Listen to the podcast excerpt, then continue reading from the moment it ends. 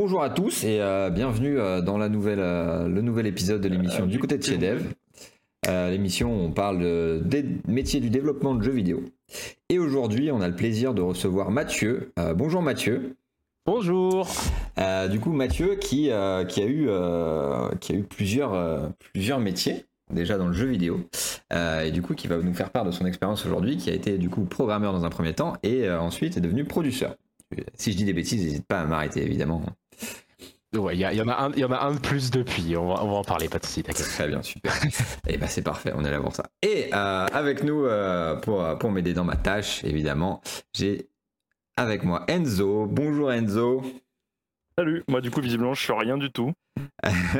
Bah écoute, la dernière fois je t'ai dit des trucs, tu m'as dit non mais c'est bon, euh, j'arrête de parler. Euh, Je fais ok, je dis plus rien. non producteur en tout cas, non producteur comme on dit. Non producteur, mais euh, il, est, il est questionnaire, voilà, on va t'appeler le questionnaire. C'est pas mal. hein Le QCM.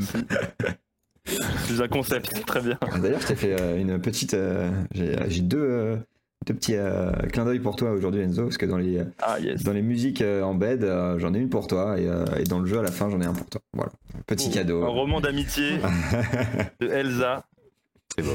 Euh, très bien. Bah écoutez, on va, on va rentrer dans le vif du sujet. Euh, du coup. euh, du coup, Mathieu, toi, tu as, commencé donc, ta carrière euh, dans le milieu du jeu vidéo en tant que programmeur, c'est ça? Ouais. Ok, euh, très bien. Et du coup, après, tu as changé. Du coup, si tu peux nous parler un peu de, de- de comment tu as commencé euh, dans, dans le métier de programmeur, sans rentrer trop, dans, trop dans les détails. Euh, Tu veux que je parle de l'école ou. euh, non, pas de l'école, les, les études, on en parlera plus tard. Ouais, c'est ça, de- du début de ta carrière vraiment professionnelle. Ok, bah écoute, euh, moi j'ai commencé dans une boîte de jeux mobiles qui s'appelait à l'époque Mango Games, qui maintenant s'appelle Green Panda, euh, à programmer en Lua euh, sur un SDK un peu multi, euh, multi-support. Ça nous permettait de, de faire de l'iOS et, et de l'Android en même temps. C'était donc ça, c'est 2014, donc c'était un peu. c'est pas les débuts du mobile, mais c'était encore très Wild West. Et euh, donc voilà, donc j'ai commencé là-dedans, j'ai forcément énormément appris euh, là-bas. Et au bout d'un moment, en fait, euh, ma boîte a pivoté un peu plus sur des applications natives, des trucs un peu plus classiques, genre du solitaire, trucs comme ça. Moi, je faisais des logo quiz, musique quiz, ce genre de choses. Et, euh, et en, moi, j'ai pas pris ce virage en fait, parce que, euh, parce que la programmation, euh, j'en ai eu assez. Je me suis rendu compte que pour plein de raisons, euh, notamment ma, ma rigueur en, en- en veille techno et en, et en mise à niveau en programmation n'était pas là. Donc, donc j'ai en fait j'ai pas pris ce virage là et j'en ai profité pour prendre un autre virage. Euh, si le producteur, tu, je continue jusque là, il y a pas de problème moi si, si tu me laisses parler. j'ai- Oui, oui. Si, Moi, euh, ok. Vas-y. Ah ouais j'avoue j'aurais Là, là, sur ce. Vas-y, vas-y, parce que sinon Ah, euh, moi que je déroule. Ouais non mais j'ai bien vu j'ai bien vu. Euh, non non mais c'est vrai que sur Mango, enfin moi j'ai toujours curieux. La dernière fois aussi on avait eu quelqu'un qui avait travaillé sur des jeux mobiles. Mhm. Suis toujours curieux de voir comment les les, les, les, les- les programmeurs Mhm. que vous êtes percevez justement de, de, de- de coder là-dedans parce que j'imagine que si tu t'orientes vers ce type de métier, t'es un passionné de JV, j'imagine, en toute chose et et certainement joueur aussi mobile, mais c'est vrai qu'en tout cas les, les gros passionnés que je connais sont plutôt voilà console PC en tout cas. Mhm. Et, et je me demandais qu'est-ce que ça fait de travailler sur justement ces jeux-là qui ne sont peut-être pas euh, auxquels tu n'es pas la cible en fait toi-même. C'est plutôt Ouais. la cible, c'est plutôt tes parents, je sais pas, ou des, Ouais, des ça. jeunes en passe de, de, de, de Mhm. s'ennuyer dans un train quoi, mais pas plus. Mhm, Tu l'as, tu l'as pas mal dans le mille. Ça a un peu changé maintenant avec tout ce qui est Clash of Clans, Clash Royale, etc. Mais euh, à l'époque, ouais, c'était vraiment ça. On en parle de Temple Run, Logo Quiz, des trucs comme ça. C'était vraiment fait pour, euh, pour passer le temps dans le train. Moi, je suis pas du tout la cible. J'ai jamais vraiment eu de jeu sur mon téléphone. Euh, mais j'ai toujours vu ça comme un taf, en fait, si tu veux. Pour moi, travailler et jouer, ça a toujours été deux choses très différentes. Et euh, je sais pas si j'aurais aimé bosser sur un jeu que je kiffe vraiment purement. Ouais. Je suis un gros joueur de CS, par exemple, euh, Counter-Strike, et euh, je sais pas si j'aimerais bosser sur Counter-Strike parce que trop attaché en fait. Pour moi, ça doit rester des choses différentes. Euh, Ah ouais. Et du coup, en fait, j'ai jamais eu trop de problèmes. Les- les- le plus gros problème que j'ai eu en fait avec ça, c'est que j'ai eu un peu l'impression de vendre mon âme, surtout à l'époque, parce que tu t'arrêtes pas d'implémenter des tricks pour, euh, pour faire plus de thunes en fait. En tout Ouais, cas, alors je peux pas parler pour le, le mobile maintenant, mais à l'époque, les, les réglementations Apple et Android étaient beaucoup plus flex. Et, et en fait, tu, on passait notre temps à euh, coder le jeu déjà, mais aussi à, à mettre des, des trucs du style euh, ah ben je te donne 110 coins, t'as un truc qui en coûte 100, ah t'as 10 coins, ce serait quand même dommage de pas arriver à zéro, tu Ah vois, oui. de racheter un petit peu, voilà. Et plein, plein de trucs comme ça. Et Ouais. ça, je nous on n'avait pas d'économic designer, etc. Donc maintenant c'est beaucoup plus cadré. Depuis que Fortnite, etc. sont arrivés aussi, ça, ça a amené beaucoup d'autres choses. Mais euh, ouais, on, on faisait. Et en fait, t'as un peu l'impression de vendre ton âme, mais je me suis jamais dit euh, ah putain, euh, je travaille sur des jeux de merde, c'est nul en fait. Au contraire, j'étais content de faire top 1 de l'App Store, tu vois. Même si bah c'était Ouais. logo quiz. Mais Maintenant, on t'a demandé, on t'a, on t'a demandé à mettre, à implémenter des trucs que tu ne voulais pas, ou ou c'était à ta charge là, de trouver ces petits tricks euh, pour euh, faire de la Bah, rétention d'utilisateurs? Il y a un peu des deux. Après que je voulais pas, je sais pas. Comme je te dis, moi je le voyais ça comme un taf, donc en fait, euh, je, Ouais. je faisais ce qu'on me disait de faire, tu vois. Euh, après, t'as- t'as des, tu peux avoir des problèmes éthiques ou quoi avec, mais il faut voir que j'avais 21, 22 ans. J'étais juste content de faire du JV en vrai, tu vois. J'étais content de, de bosser sur un truc que je pouvais montrer à mes parents, à mes potes qui pouvaient DL, etc. en fait. Hmm. Donc, je, m'en préoccupais moins, j'avais moins cette question éthique que je pourrais avoir maintenant. Euh, donc non, on n'a jamais. Et après, oui, j'avais mon input aussi, tu vois. euh, pas tant sur des trucs économiques, mais plus sur euh, comment comment faire que pour que l'UX soit bonne en fait, tu vois. J'essaye toujours de partir d'un point de vue joueur pour le, leur, leur, les faire chier le moins possible en fait.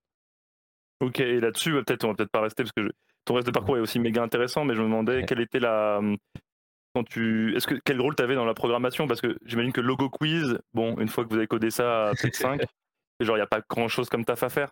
Alors, on, Euh, était est-ce que vous rajoutez des questions? Ah, vous étiez un? On était un dessus, ouais. Ah, non. le, le plus que j'ai bossé, ça doit être deux. Euh, Ouah, mais euh, mec, sur Music Quiz Duel. avec un. En- en- Euh, donc ouais, donc bah après tu sais logo quiz c'est quand même assez. C'est- Moi j'ai fait des logo quiz que j'ai déclinés dans un milliard de pays. Euh, emoji quiz, music quiz, music quiz duel euh, et j'ai fini par un puissance 4. Et j'ai tout fait Wow. tout seul sauf music quiz, music quiz duel. euh, J'étais avec avec une collègue euh, programmeuse. C'est fou. Et après quoi, tu dois le maintenir? Tu dois rajouter des questions régulièrement et tout? Euh, oui non. Après, euh, en fait, on s'arrange pour que. hum, moi, ce que j'ai à coder, en fait, ça s'appelle des- c'est c'est ce qu'on appelle des screens, si tu veux. Et, et derrière, tout ça, ça va taper dans un JSON, donc un format de fichier spécifique. Euh, Mhm. euh, je vois ça comme un tableau Excel, en gros, quoi. Et euh, ça, ça va chercher dans un JSON et ajouter des questions, en fait. Et ça va. Et dans, dans JSON, t'as, bah tiens, telle question, elle a telle difficulté. Euh, c'est la question numéro tant, etc. Et c'est comme ça que tu ajoutes des questions, en fait. C'est toi qui euh, fais, le JSON, c'est c'est pas. c'est pas Euh, c'est non, non, non, t'as des, t'as des gens. en- Alors moi, c'est moi qui l'implémente, c'est moi qui le, qui le crée, etc. Mais le ajouter les questions, etc. C'est un peu tout le monde en fait. T'as beaucoup, euh, deux trois personnes qui vont aller sourcer, qui vont aller chercher un milliard de logos sur euh, plein de trucs. Et après, euh, moi, euh, Mm. si je vois des trucs euh, cool, je la- j'en rajoute, ce genre de choses. Ok, ah ouais, dans un peu artisanat quand même. Voilà, mais après tu dis, je te, je te disais, euh, les logo quiz, je les ai déclinés dans plein plein de versions. Alors j'ai commencé par logo quiz France, c'est celui que j'ai vraiment codé. Euh, Russie, Allemagne, euh, Angleterre, etc. J'ai changé le JSON et deux trois trucs dedans. Ouais, ok. Ok, d'accord. Ouais, hyper intéressant, je trouve. Ouais, ouais, ouais, c'est euh, vrai que c'est pas, des choses qu'on a eu euh, qu'on a vues jusque-là. Et du coup, ouais, tu disais arrivé à la fin, à la fin de ça, tu as eu la réflexion de dire que en fait la prog, euh, de continuer à se à s'update euh, sur les compétences, etc. C'est pour ça que tu as voulu arrêter ça? Euh, en partie. Alors, faut savoir que déjà en fin d'études, vers ma dernière année d'études, je commençais à me poser des questions un peu parce que je voyais que je suis pas un très bon euh, programmeur de manière générale, tu vois. De base, même quand j'étais up to date, j'ai jamais été euh, bon pour euh, pour préparer une architecture, etc. Mais je me débrouille. hein. Mhm. Et, et en fait, au boulot, c'est passé, c'est passé. En fait, ça m'intéressait de moins en moins.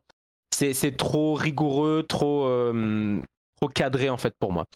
Et, et en fait, la dernière demi-année, peut-être, donc j'ai fini en janvier 2017. La dernière demi-année, pour moi, c'était la, la purge, en fait, le, le Connect 4, donc euh, puissance 4. C'était vraiment une horreur parce que j'avais pas envie d'être là. Et, euh, et je voyais bien que je codais de la merde, mais je savais pas faire mieux. Mhm. Et, euh, et comme j'avais pas envie, bah, j'avais pas non plus envie de passer mes soirées à essayer de me mettre à niveau sur de la logique de code, des trucs comme ça. En fait. Euh, donc là, voilà, je me suis posé beaucoup, beaucoup de questions. Évidemment, ma performance a baissé. Donc on a, on a décidé de faire une, une rupture conventionnelle à l'époque, en janvier 2017 du coup. Euh, parce que moi je voulais me casser. eux, bon, ils, avaient, ils faisaient, comme je l'ai dit tout à l'heure, ce virage vers le natif et moi j'étais un codeur Lua à l'époque, en tout cas dans la boîte. Et euh, Tu peux donc voilà, expliquer ça- Tu peux expliciter ça? J'arrive pas à habiter le. Ah pardon, un codeur natif en fait c'est sur iOS, tu vas coder en putain c'est quoi le langage en TypeScript? Ouais, ok. et, tu- sur, tu vas- et- euh, et sur Android tu vas tu vas coder, coder directement sur les langages euh, préconisés par euh, les constructeurs. D'accord. Alors que moi j'étais un, un- un- j'étais un programmeur Lua qui en fait je, je passais par un SDK qui s'appelait Corona SDK et euh, qui doit toujours s'appeler d'ailleurs. Ah, c'est ça ton truc, c'est ça Corona que Yes. Putain, je sais pas yes. ce que c'était, d'accord, ok. Et là, et là, on parle de 3 ans pré-Covid hein, à la fin. Euh, donc voilà, donc, euh, donc- et en fait, on avait commencé là-dessus parce que ça nous permettait de facilement faire euh, Android et, euh, et iOS. Hmm. Et donc moi, voilà, je connais en Lua vis-à-vis de ça. Et en fait, eux, ils ont pris un virage où ils ont lâché ce truc-là parce que c'était pas un très bon SDK. Et ils sont partis à coder directement euh, avec Xcode et euh, Eclipse, ce genre de choses. Quoi. D'accord. Voilà. Donc, euh, donc voilà, donc moi j'en ai eu un peu marre, donc et je, je me suis- donc j'ai quitté la boîte en janvier 2017 et euh, et après j'ai commencé une période de chômage. Est-ce que tu as encore des questions euh, sur mon mon truc mobile ou est-ce que j'avance? Moi, j'en aurais trop, mais vas-y, avance. Avance. Comme vous voulez, hein, moi j'ai le temps, il y a pas de problème. J'adore cette. cette euh, parce que vraiment, j'ai l'impression que c'est un truc. Ça peut être le pied dans l'industrie et en même temps, c'est un, un marchepied qui est très. euh, très très parallèle en fait au métier réel je trouve de JV ça a d'autres perspectives enfin d'autres Je sais pas euh, s'il y a de métier réel de JV en vrai. Parce que toi, quand Enfin, tu dis réel, oui. métier réel, tu penses bosser chez Ubisoft, ce genre de choses Ouais, par non, je exemple. pense à des jeux. Non, même pas. Non, je pense à des jeux. Non, non, même pas Ubisoft en plus d'ailleurs, parce que je pense qu'Ubisoft euh, en vrai a d'autres aussi euh, intérêts. Celle de faire un bon jeu en fait parfois. Et je pense dans le dans le jeu mobile c'est aussi le cas. Le but n'est pas non plus forcément de faire un bon jeu, mais de faire un jeu qui est justement top 1 ou qui rapporte de la thune. C'est complètement différent quoi. Bah, après, d'autres tous les, d'autres tous les ambitions, tu jeux, vois. ouais, bah, tous les jeux sont, sont là pour faire de la thune, tu vois. C'est Bah, ça c'est au maximum bien sûr, mais à diff- Ah, ouais, ça, de- c'est ça. après, t'as as des gens qui sont plus ou moins éthiques regardant ça, tu vois. Euh, t'as des- t'as- t'as différentes manières de l'amener, tu vois, mais tous les paiements in-app qu'on a dans les jeux premium maintenant, euh, enfin dans les jeux premium donc payants, euh, tous les paiements qu'on a dedans, euh, le nombre de DLC euh, qu'on a maintenant, Ah oui. c'est aussi ça, tu vois. Et ça, c'est pas qu'Ubisoft. Ah, ça je suis d'accord. Euh, Oui, mais moi je peux aller à d'autres jeux. Mais il y a tout un autre pan du jeu qui est le. Ouais, bien sûr. le indé, tu vois, genre un The Witness, euh, un Fez, c'est des gens qui se sont saignés à la tâche pour faire le jeu qui, qui fait le plus quoi. Ouais, ouais, bien sûr. Ils Mais, se euh, vendre évidemment, mais tu vois, ils mais se saignent en, fait, c'est ça. C'est c'est quoi ta définition de vrai jeu vidéo et Non, vrai non, ouais, jeu vidéo, raccourci, pas du tout. ça, pas du ça dépend de tout le monde parce que pour Ouais. ma mère, le vrai jeu vidéo c'était triste sur mobile, tu vois. Non, bien sûr, non, c'est pour ça, euh, j'ai fait un raccourci de ouf. C'est juste, je pense que les gens qui s'y mettent au JV, j'ai l'impression que c'est des gens qui kiffent vraiment le. C'est pas ta mère Ouais. qui va faire des études. de Ouais, non, de manière générale, oui, c'est vrai. Pas ma mère aussi qui joue à Bah, Candy Crush. le, le simple fait que ce soit moins bien payé, en fait, partant de là. Si tu sais coder, Ah ouais. si tu vas dans le JV, c'est un soin conscient d'être moins bien payé pour la passion, en fait, naturellement. Hmm. Tu, tu, tu perds, alors j'ai pas des chiffres exacts, hein, donc à prendre avec des pincettes, mais euh, je dirais que tu perds 20-30% en allant dans le JV, quoi. Mais Ah ouais. euh, au lieu de payer pas de bosser sur une app de paiement, bah tu bosses sur, euh, sur des jeux vidéo, quoi. Ah, c'est pas faux. Et du coup, la période de chômage, t'as t'as fait tes JV du coup? C'est ça l'ambition ou pas du tout? Euh, bah, en fait, J'ai écouté. surtout, comme on a fait une rupture co et que moi j'en pouvais plus, etc., je suis parti sans rien derrière. Donc c'est pour ça que j'étais un peu euh, naturellement au chômage. Au début, j'ai commencé, j'ai cherché un peu en, en programmation. J'ai fait deux trois tests, etc. Mais pff, t'es pas bon, t'es pas bon, hein, donc t'es pris nulle part. Et en fait, euh, c'est ma mère au final qui a trouvé une, euh, une formation en un an, qui n'existe plus malheureusement, qui c'est en l'ESG, qui est l'école supérieure de gestion, je crois, euh, qui faisait une formation euh, production de jeux vidéo, jeux producteur. Ok. Parce que faut savoir que moi, je voulais pas. Je suis très très mauvais en études. J'aime pas ça du tout. Donc en fait, je voulais max deux ans. J'ai considéré l'Engmin, mais en un an, ça m'aurait plus arrangé. En fait. Et typiquement, Ah cette ouais. formation-là, c'était une validation d'acquis. En fait, c'était un master 2 direct. Comme j'avais Mhm. trois ans plus trois ans de taf, si tu veux, je pouvais y aller. En fait, euh, Ouais, ouais, bien sûr. donc elle a trouvé ça. Une, une fois que j'ai que j'ai été pris là-dedans, euh, c'était beaucoup beaucoup plus simple pour moi en fait, beaucoup plus libérateur. Et c'est donc j'ai trouvé j'ai été pris vers mai et j'ai commencé en octobre. Donc de mai à octobre, j'ai vécu ma meilleure vie vraiment. non pour de vrai, hein, parce que parce que t'as pas le stress. Tu dis juste j'attends une année. Mhm. J'ai j'ai beaucoup trop joué. euh, j'ai beaucoup trop joué à ça. Là c'était toute ma période e-sport en plus. Donc euh, Mais euh, du coup, tu as dit c'est ta mère qui a trouvé euh, cette formation par hasard. Mais toi, du coup, ce, ce poste, ce, ce métier, c'est quelque chose que tu avais déjà envisagé ou à quel tu avais Ouais. réfléchi ou c'est Alors, vraiment, euh, Il il faut savoir que moi, de manière générale, dans à peu près tout ce que je fais, j'ai tendance à prendre le lead en fait. Pas parce que euh, j'ai des besoins grandioses d'être le chef, c'est juste parce que euh, moi j'aime bien faire et ça me gêne pas de prendre la responsabilité. euh, quitte à prendre le blâme derrière en fait. Et ça a toujours été ça. Et en fait, je l'ai beaucoup vu justement dans cette période 2014-2017 où euh, je jouais énormément à LoL à l'époque. Et, euh, et, et, ouais, en fait, j'étais leader de ça. Et avec, quand, quand, tu lis une équipe qui a certaines ambitions e-sport, d'aller en LAN, de, de, monter un certain niveau, etc., tu peux pas juste jouer deux fois par semaine tranquille et être chill. Et voilà. Donc, on jouait 4-5 fois semaine, 5 heures par jour, enfin à chaque fois. Et t'as forcément des gens qui vont s'engueuler, t'as forcément ce genre de choses, des ah putain pourquoi t'as mm. pas fait ça, etc. Et en fait c'était toujours à moi de les gérer, c'est toujours moi qui allais step in pour les gérer si tu veux. C'est pas parce que oh, ben, on, a, on a pris un mec au pif, c'est Mathieu et du coup il va être le chef. C'est parce que moi ça me, ça me bottait de faire ça. Et en fait euh, avec ça je me suis dit bah, manager des gens ça paraît pas mal tu vois, mais j'avais aucune idée de ce qu'un producteur ça faisait pas. Et euh, j'étais là, comment ça remplit une journée, j'en sais rien. Je vois pas comment c'est possible. Euh, turns out, c'est vraiment possible. Euh, euh, et, donc ouais, donc en fait, je cherchais un peu dans, dans ce genre de choses-là, sans trop savoir à quoi me à quoi m'attendre. Il y avait la il y a la vidéo de Extra Credit, You Want to Be a Producer, qui est vraiment vraiment bien pour expliquer ce que le ce que le job est. Et ça m'a un peu orienté par là, quoi. Et du coup, ouais, ma mère a cherché en parallèle. Tu sais, elle était stressée pour moi, donc forcément, elle a un peu cherché en parallèle de moi. Mmh. Et elle a dit, ah, il y a ce truc-là. Donc j'ai dit, ah, vas-y, banco. Hein. C'est cool, c'est cool que tu as réussi à trouver un truc comme ça et que bah, aujourd'hui euh, euh, tu kiffes ça toujours. Quoi. Mais euh, et du coup, bah, c'est parfait parce que tu as parlé de comment on remplit une journée en tant que producteur dans le jeu vidéo. Moi, c'est des questions que je me pose aussi hein, toujours, hein, malgré, avoir été dans, dans l'industrie. du coup, est-ce que tu peux nous parler donc, de ton premier poste donc, à Ubisoft? Euh, qu'est-ce que qu'est-ce que tu as fait, sur quoi tu as travaillé, euh, et, qu'est-ce que tu en as pensé? Alors, moi j'ai été recruté comme producteur du côté tech en fait, parce que j'avais justement ce background en programmation. Euh, donc ce que ça veut dire, c'est que j'ai travaillé sur le moteur propriétaire Anvil, c'est le moteur de Ghost Recon, Assassin's Creed, Rainbow Six, tous les trucs un peu open world en fait. et Prince of Persia à l'époque aussi. Euh, donc ouais, donc moi mon but c'était de gérer l'équipe euh, tools, ce qu'on appelle RBS, donc les mecs qui sont les build engineers en fait, les mecs qui vont faire en sorte que Perforce il marche, que le gestionnaire de contrôle de version il marche, que euh, les builds soient là à l'heure, etc. prog moteur et prog 3D. donc tout, tout ça. Et ouais, au début, tu, tu sais pas trop quoi faire. Et en fait, il y a beaucoup de taf déjà parce qu'il faut que tu tries toutes les requêtes quand tu as une équipe déjà de tout, c'est une équipe de service pour la prod. Alors moi j'ai commencé sur euh, Ghost Recon Breakpoint, du coup. Euh, et tous tes clients, c'est tous les gens qui font le jeu typiquement. Euh, donc par exemple, je vais dire une bêtise, mais tu as besoin d'un éditeur de courbe pour, pour un truc d'animation, bah, c'est nous, c'est nous qui, qui, allons le débugger, etc. Il faut le prioriser. Le problème, c'est que tout le monde a des besoins et c'est urgent pour tout le monde. Mais moi, j'ai euh, un pool de. Ah, comment on était Je devais avoir 6 proc tool à l'époque. Euh, je peux, on peut pas tout faire. T'as as 300 personnes qui te demandent des trucs en même temps, c'est pas possible de tout faire, faut prioriser. Et ça, c'est mon rôle à moi et celui du, lead, euh, du lead tech, du coup, avec qui je bossais très, très étroitement. Et, et ouais, donc c'est aller chercher les besoins des gens, voir ce qui est pertinent pour tes gars et filles de faire. Parce que s'ils sont en train de bosser sur un éditeur, peut-être que tu as autre chose de plus urgent qui arrive, mais tu as un autre, un autre ticket pour cet éditeur, bah, tu prends en compte ce qu'on appelle le contexte Switch aussi. Donc, t'as pas envie de les faire changer de trucs et de changer leur, euh, leur réflexion tout le temps.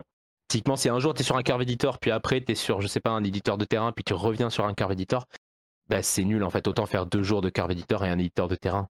Donc tu as tout ça à manager en fait et à prioriser. Il y a pas mal de variables. Et après, et bah, tu as, aussi des trucs à plus long terme avec les prog moteurs et 3D. Par exemple, j'avais un prog qui bossait sur les nuages. On a fait des nuages volumétriques dans Ghost Recon Breakpoint, donc les nuages dans lesquels tu peux voler. ce qui est, contrairement à ce qu'on pourrait croire, pas rien. et, et, en fait, ça, c'est du très long terme. En fait, il a bossé quasiment que sur ça tout le long du projet, donc sur deux ans. Euh, il, faut, il faut le prévoir, il faut, il faut fixer les, les goals pour l'alpha, bêta, gold, euh, avec des goals de performance, tu vois, je veux dire? Il faut mhm. prévoir tout ça, faire une roadmap, parce qu'en fait, ton but, si tu veux, tu vas avoir quelqu'un au-dessus de toi, qui est le producteur, hein, de manière, à Ubi en tout cas, le titre c'est producteur, qui lui a besoin d'avoir la vision globale de tout le projet.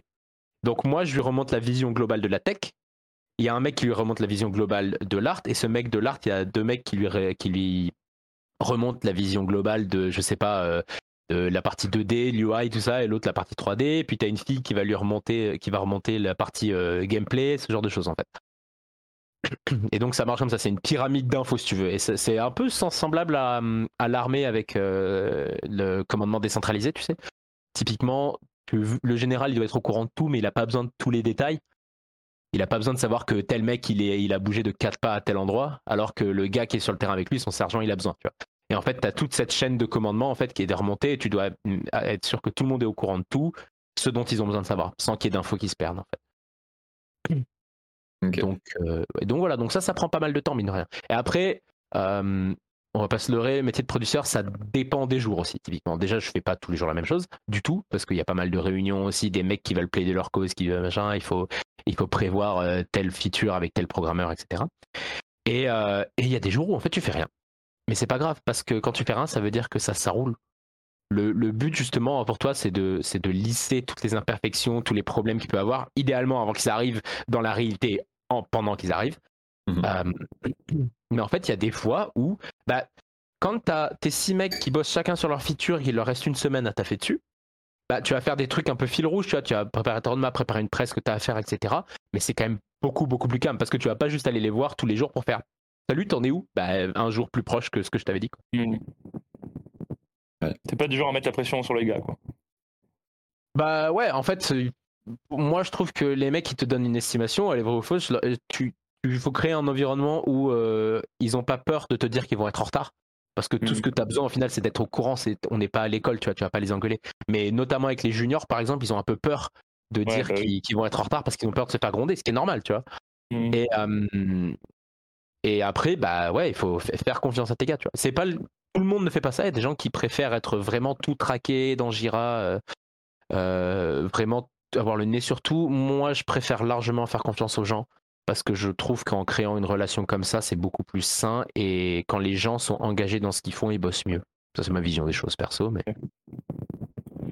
Et du coup, toi, comme tu es sur la tech euh, pure, j'ai l'impression un peu plus presque presque bas niveau, quoi. Est-ce que est-ce que genre changer de projet, changer de jeu, ça, a, un impact sur ton job? Beaucoup moins. Beaucoup moins en vrai. Parce que tu bosses déjà sur plusieurs jeux en même temps. Alors, au début, à Ubi, non. J'ai commencé que sur Ghost Recon Breakpoint, etc. Mais typiquement, sur la fin, je bossais en même temps sur le shop de Rainbow Six Extraction, sur la sortie du DLC d'Assassin's Creed, sur une initiative euh, pour euh, en gros les moteurs en ville, euh, ouais, c'est après tout. Ça m'est arrivé aussi de faire euh, Ghost Recon et Just Dance en même temps. Enfin voilà. Donc les moteurs en ville, t'as dit? Ouais, bah forcément. En fait, dans la vie d'un moteur, si tu veux, euh, quand t'as quelqu'un qui va faire un jeu, il y a un moment où il va brancher. Parce que amener des updates tout le temps, c'est compliqué, ça crée, ça crée des instabilités. Et le problème de ça, c'est que quand tout le monde branche, bah, ça, ils vont résoudre des problèmes spécifiques et spécifiques et spécifiques et ça diverge en fait. Et, plus tu diverges, plus c'est dur à ramener. Et c'est un problème que tout le monde a. Hein. Tu, tu, regardes n'importe sur Unity maintenant, euh, il va ils vont massacrer le moteur pour faire ce qu'il veut en fait. Tu, vois tu mmh. prends un jeu comme Tarkov, euh, ils n'ont pas le Unity stock. Mais bah s'ils voulaient prendre les nouvelles updates de Unity, ou d'Unreal ou peu importe, hein, bah c'est du gros taf pour intégrer, pour adapter leur nouvelle update à ce qu'eux ils ont fait en fait. Ah ouais, ok.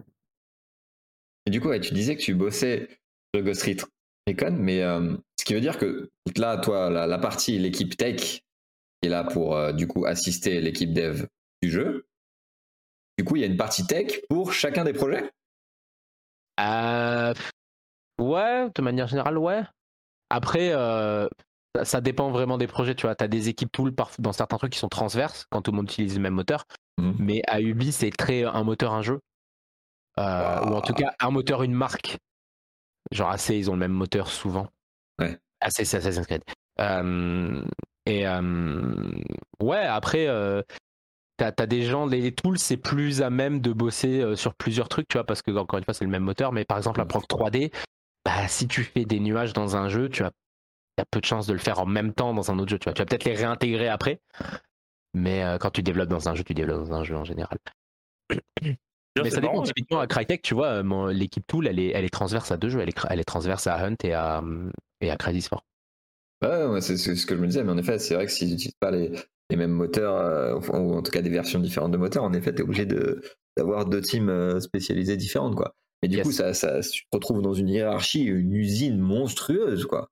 Yes, bienvenue dans le triple A. Ah ouais. Ah, Ouais, après, c'est pour- pas en le fait, même genre de jeu. Crytek, Non, mais- très similaires par rapport à Ubisoft où ils font euh, du fromage et des chefs. ouais, enfin, Cry- Crytek ils sont 300, Ubisoft ils sont 20 000, tu vois. Oui, oui, aussi en plus. Donc, euh, Ouais, ouais, typiquement, typiquement, sur un Assassin's Creed Valhalla, au pic, on était à 1200 personnes. Ah putain. Euh, là, 1200, ouais. ouais, alors c'est pas 1200 prog, hein. Oui. Mais- Ah, Oui, ouais. oui, bah, bien sûr. Sûr. as au minimum la moitié. À mon avis, c'est plus vers 800 euh, prog, je pense. Ah, quand même. Ouais. Quand- bah, c'est gros, hein. Combien, de, combien de contrats précaires? Ah, J'en ai aucune idée. Je sais qu'il y a beaucoup de juniors, Ouais. mais euh, je pense. euh, Ubisoft fonctionne de telle manière qu'ils te donnent des CD, ils commencent à te faire euh, autant de CDD qu'ils peuvent et après ils te passent en CDI. Ok.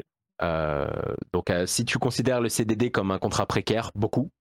Euh, si pour toi un contrat précaire c'est intermittent, etc., ou freelance ou quoi, pas Mm. très très très très peu. Ok, ok. Et ouais, je me demandais, mais c'est vrai que là, sur, sur l'exemple du nuage, ça m'a toujours paru surprenant, même quand Marty, euh, il me parle un peu des jeux, enfin voilà, et qu'on parle un peu de tech, à quel point des, même des jeux, un jeu, des jeux indés ou même des jeux AAA refont des systèmes qui me paraissent avoir déjà été vus ou faits ailleurs. Tu vois, quand tu me dis là qu'un mec a pu passer deux ans Mhm. sur des nuages volumétriques, je me dis, mais c'est-à-dire qu'aucun jeu avant, moi du coup j'en ai vu des jeux, je pense même genre No Man's Sky en a fait, enfin toi des jeux avant ont fait. Et je me dis chez Ubi aussi, peut-être ça a déjà été fait, non? Et même si ça n'a jamais été fait, c'est bizarre, non? Parce que Ghost Bah, Recon, ça date. Bah, Ghost Recon ça date, mais des nuages dans lesquels tu peux voler. En fait, des nuages, il y en a, mais c'est une skybox, c'est souvent euh, des images ou alors un modèle 3D en l'air. Là, là, je te parle d'un nuage Ouais, évolue avec le temps, qui, qui passe Ouais, au vois. travers, qui, euh, qui a. Ça paraît con, mais des, il faut des God Rays, que la lumière elle réagisse avec les nuages. Il faut, Ouais. il faut que le silver aligning des nuages, enfin, il faut que ce soit des, des vrais nuages, tu vois. Et, et en fait, mais je tu, les parles, tu parles de No Man's Sky, tout dit, ça. euh, euh, No, No Man's Sky, c'est quoi? C'est 2016 C'est deux ans avant. Et No Man's Sky, c'est pas Ubi, tu vois. Donc on n'a pas forcément le code. C'est pas. Ah, mais ça veut dire que la techno existe quelque part, je veux dire, c'est quelqu'un l'a déjà codé, donc c'est peut-être. Ouais, mais euh, bah, après, évidemment, tu vois, il y, a des- il y a des papiers de recherche sur ce genre de choses, euh, et ça a inspiré de ça aussi, tu vois. Euh, Il y a beaucoup de temps là-dedans qui sont du tweaking. Et après, il faut Ouais, que ça tourne à, à un certain, à une certaine performance aussi, avec tout ce qu'on a d'autre. Donc tu vois que Ghost Recon, c'est un open world, euh, où alors il y a du streaming et des trucs comme ça, mais il faut quand même que tes nuages, ils prennent pas longtemps à render. Il faut que tout ton ciel, il render en quoi Une milliseconde à tout casser. Ah putain, ouais. Et Ouais. sachant que, bah, comme ça doit être réaliste et dynamique, il faut que tu fasses des, des- des rebonds dans tous les sens. Il faut, enfin, tu vois, il y a beaucoup de choses à calculer Ouais. en fait. Il y a beaucoup. Ah ouais, de- j'entends, j'entends, j'entends. Et il y a beaucoup. Mais est-ce que maintenant c'est validé Maintenant, ça veut dire, est-ce que maintenant que c'est validé dans le moteur que il Ouais, existe mais- le paramètre volu- euh, nuage volumétrique qu'il faudra peut-être remettre Alors, euh, jeux, mais Je, suis- je suis plus à Ubi depuis quelques années, donc là tout de suite je peux pas te dire si ça y est. Ouais. Euh, je pense que c'est quand même assez spécifique par jeu. Il y a des systèmes qui sont pensés pour être comme ça. Je pense que les nuages de Ghost Recon, à mon avis, sont spécifiques à Ghost Recon. Peut-être que je me trompe. S'il y a des gens Ok. d'Ubi qui bossent encore euh, là-bas, euh, je demanderai t- tout à l'heure. Euh, mais euh, ouais, non, à mon avis, il y a des trucs très spécifiques. Après, euh, il y, a, il y a des choses qu'on récupère, mais il y a aussi beaucoup de réinventage de roues dans, dans le Ouais, JV. ah ouais. qu'il y a pas mal de gens qui se disent ouais, ils l'ont fait comme ça, moi je l'aurais pas fait comme ça, je vais le faire mieux. Et euh, il y, a, il y a pas mal de ça, et au final, tu prends la meilleure des deux solutions, mais ouais, ouais, je l'ai vu souvent, euh, des gens qui réinventent la roue. ok. Donc typiquement, j'avoue que là, le côté euh, personnage en troisième personne, monde ouvert, genre vous refaites un code pour ça, avancer, se mouvoir dans le. Ah, Il y, a- il y a des- il y a des trucs, non, non, il y a des trucs comme ça, tu vois, genre un third person controller, enfin un, un perso qui bouge en troisième personne, ça, ça va, tu vois, tu reprends du code. Ok. Tu- souvent, bah, typiquement, quand ils ont commencé Breakpoint, ils sont partis de Ghost Recon Wildlands. Donc, ils avaient déjà un monde ouvert avec, euh, avec un perso qui peut bouger dedans, etc. Et après, tu rajoutes pas mal de couches dessus. Mais il y a des trucs que tu dois enlever. En fait, tu as des systèmes spéc- spécifiques que tu dois enlever ou refaire. Ouais. Bah, c'est pas la même UI. C'est pas juste des assets que tu changes, en fait, si tu veux. C'est souvent un peu la, la misconception qu'on entend souvent c'est ah, bah, c'est du copier-coller, tu changes les assets. Non, très, très, très, très loin de ça. Parce que tu as beaucoup de systèmes et quand tu rajoutes une nouvelle feature, ça casse potentiellement un truc parce que surtout en fin de prod, tout est hacké, tu vois. Hmm. Donc il y a des trucs qui cassent tout. euh, euh, c'est comme ça, tu vois. On avait des- typiquement, on avait des teammates IA euh, et des IA qui t'accompagnaient dans Ghost Recon Wildlands.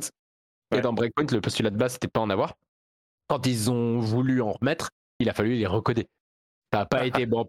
Contrôle A, euh, teammate.cpp, contrôle V, allez, c'est bon. J'aurais aimé, crois-moi, mais non. Ok, drôle.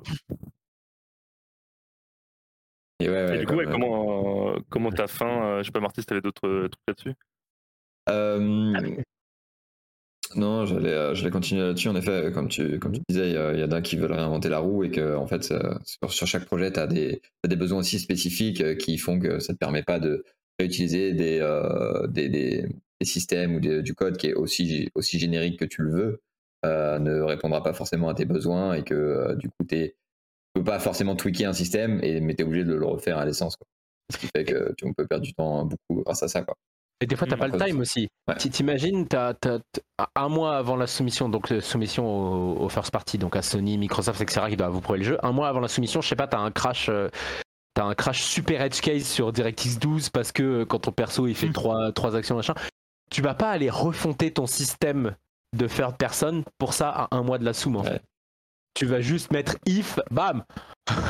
Ah. c'est un peu plus compliqué que juste if, mais tu vois, tu vois ce que je veux dire? Imagine sur Ah un ouais, projet étudiant tu de manière plus simple. le- I- Imagine un projet plus simple, par exemple, un projet étudiant où ton navmesh, donc là où ce sur quoi tu marches, c'est ce qui définit euh, où est-ce que tu as tes, tes hauteurs, tes descentes, enfin, ton perso qui suit le terrain, quoi. Il est parfait, mais tu as trois endroits sur la map où tu as un trou et ton perso il, il part sous la map, il- ce qu'on appelle il sous map.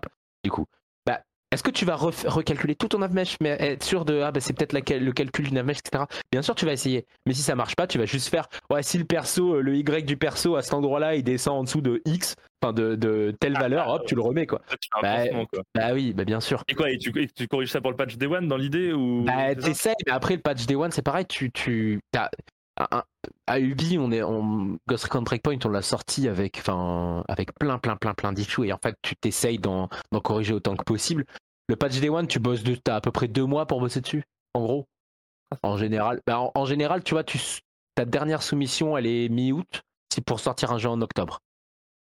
Donc, Mm. euh, donc voilà, entre août et octobre, tu bourrines le patch Day One, quoi. Parce qu'après, il faut aussi, il faut aussi le soumettre le patch Day One. C'est pas instant, tu vois. Il faut que ça soit validé Ah oui. aussi.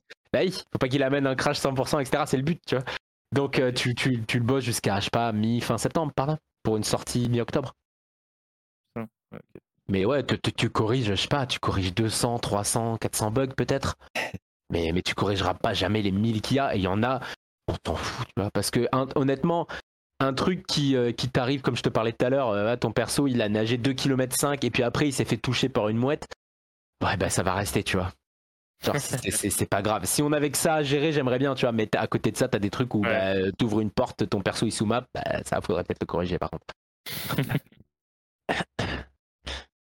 Et, euh, et du coup, tu parles de, là, de, justement, on a parlé de patch day one, euh, de ces choses-là qui sont des, des, des phases qui sont quand même stressantes, euh, des, des soumissions, etc. C'est des phases stressantes et qui peuvent amener à du rush ou du crunch.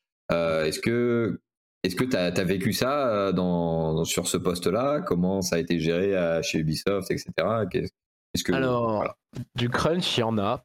Euh, moi, j'ai la chance infinie euh, d'avoir toujours bossé avec des gens qui sont qui ne croient qui ne croient pardon oula qui ne croient Seigneur. Qui ne croient pas en, en le crunch du tout et aussi je bosse dans des équipes tech. Donc déjà tous les toutes les équipes tool euh, elles ont rien à rusher euh, pour la soumission en fait. Parce que les, si, si t'as des tools à faire à un mois de la soumission c'est vraiment que c'est la merde. Donc tu peux tu aides par-ci par-là, t'as les prochains trucs, tu prévois le prochain tooling, le truc du prochain projet, etc. Ceux qui ont pas mal à bosser, souvent, c'est euh, les prog moteurs qui vont avoir. Il y a des problèmes de streaming, euh, des problèmes de perf, t'as de l'optique jusqu'au bout, les 3D, etc. Mais même ça, c'est. Tu peux facilement crunch. Après, le lead tech à Ubi et moi, typiquement, on était vraiment contre ça à mort parce que bah parce que tu bosses moins bien en fait. Et si, si, si c'est pour rajouter des bugs, c'est pas la peine. Donc, euh, donc non, moi au final j'ai fait très peu d'heures sup dans ma carrière. Euh, les- et les heures sup que j'ai faites, c'est souvent, euh, c'est souvent pas les miennes. C'est de la politique à Ubi, c'est qu'il faut qu'il y ait un manager qui reste au studio. En tout cas après Covid, maintenant c'est peut-être un peu différent, mais euh, il faut qu'il y ait un manager qui reste au studio pour fermer, éteindre, etc. Ah ouais. Euh, voilà. Donc euh, il y a pas mal d'heures sup que j'ai faites comme ça. Typiquement, j'ai déjà bossé un 15 août parce que il y a des gars qui, on n'était pas loin d'une soumission, et des gars qui voulaient bosser. Moi, j'ai pas fait grand chose parce que je vais pas aller. Alors ça avance, alors ça avance. Ma responsabilité, c'est aller acheter à bouffer, faire en sorte que ce soit facile, tu vois. Les mecs, ils arrivent, pieds sous la table, boum, il y a les pizzas qui sont toutes prêtes, etc. Euh, à la fin, c'est éteint, ils ont pas, ils ont pas à se poser les questions de est-ce que, est-ce que j'ai bien fait ça, est-ce que j'ai bien fait ça. ouais.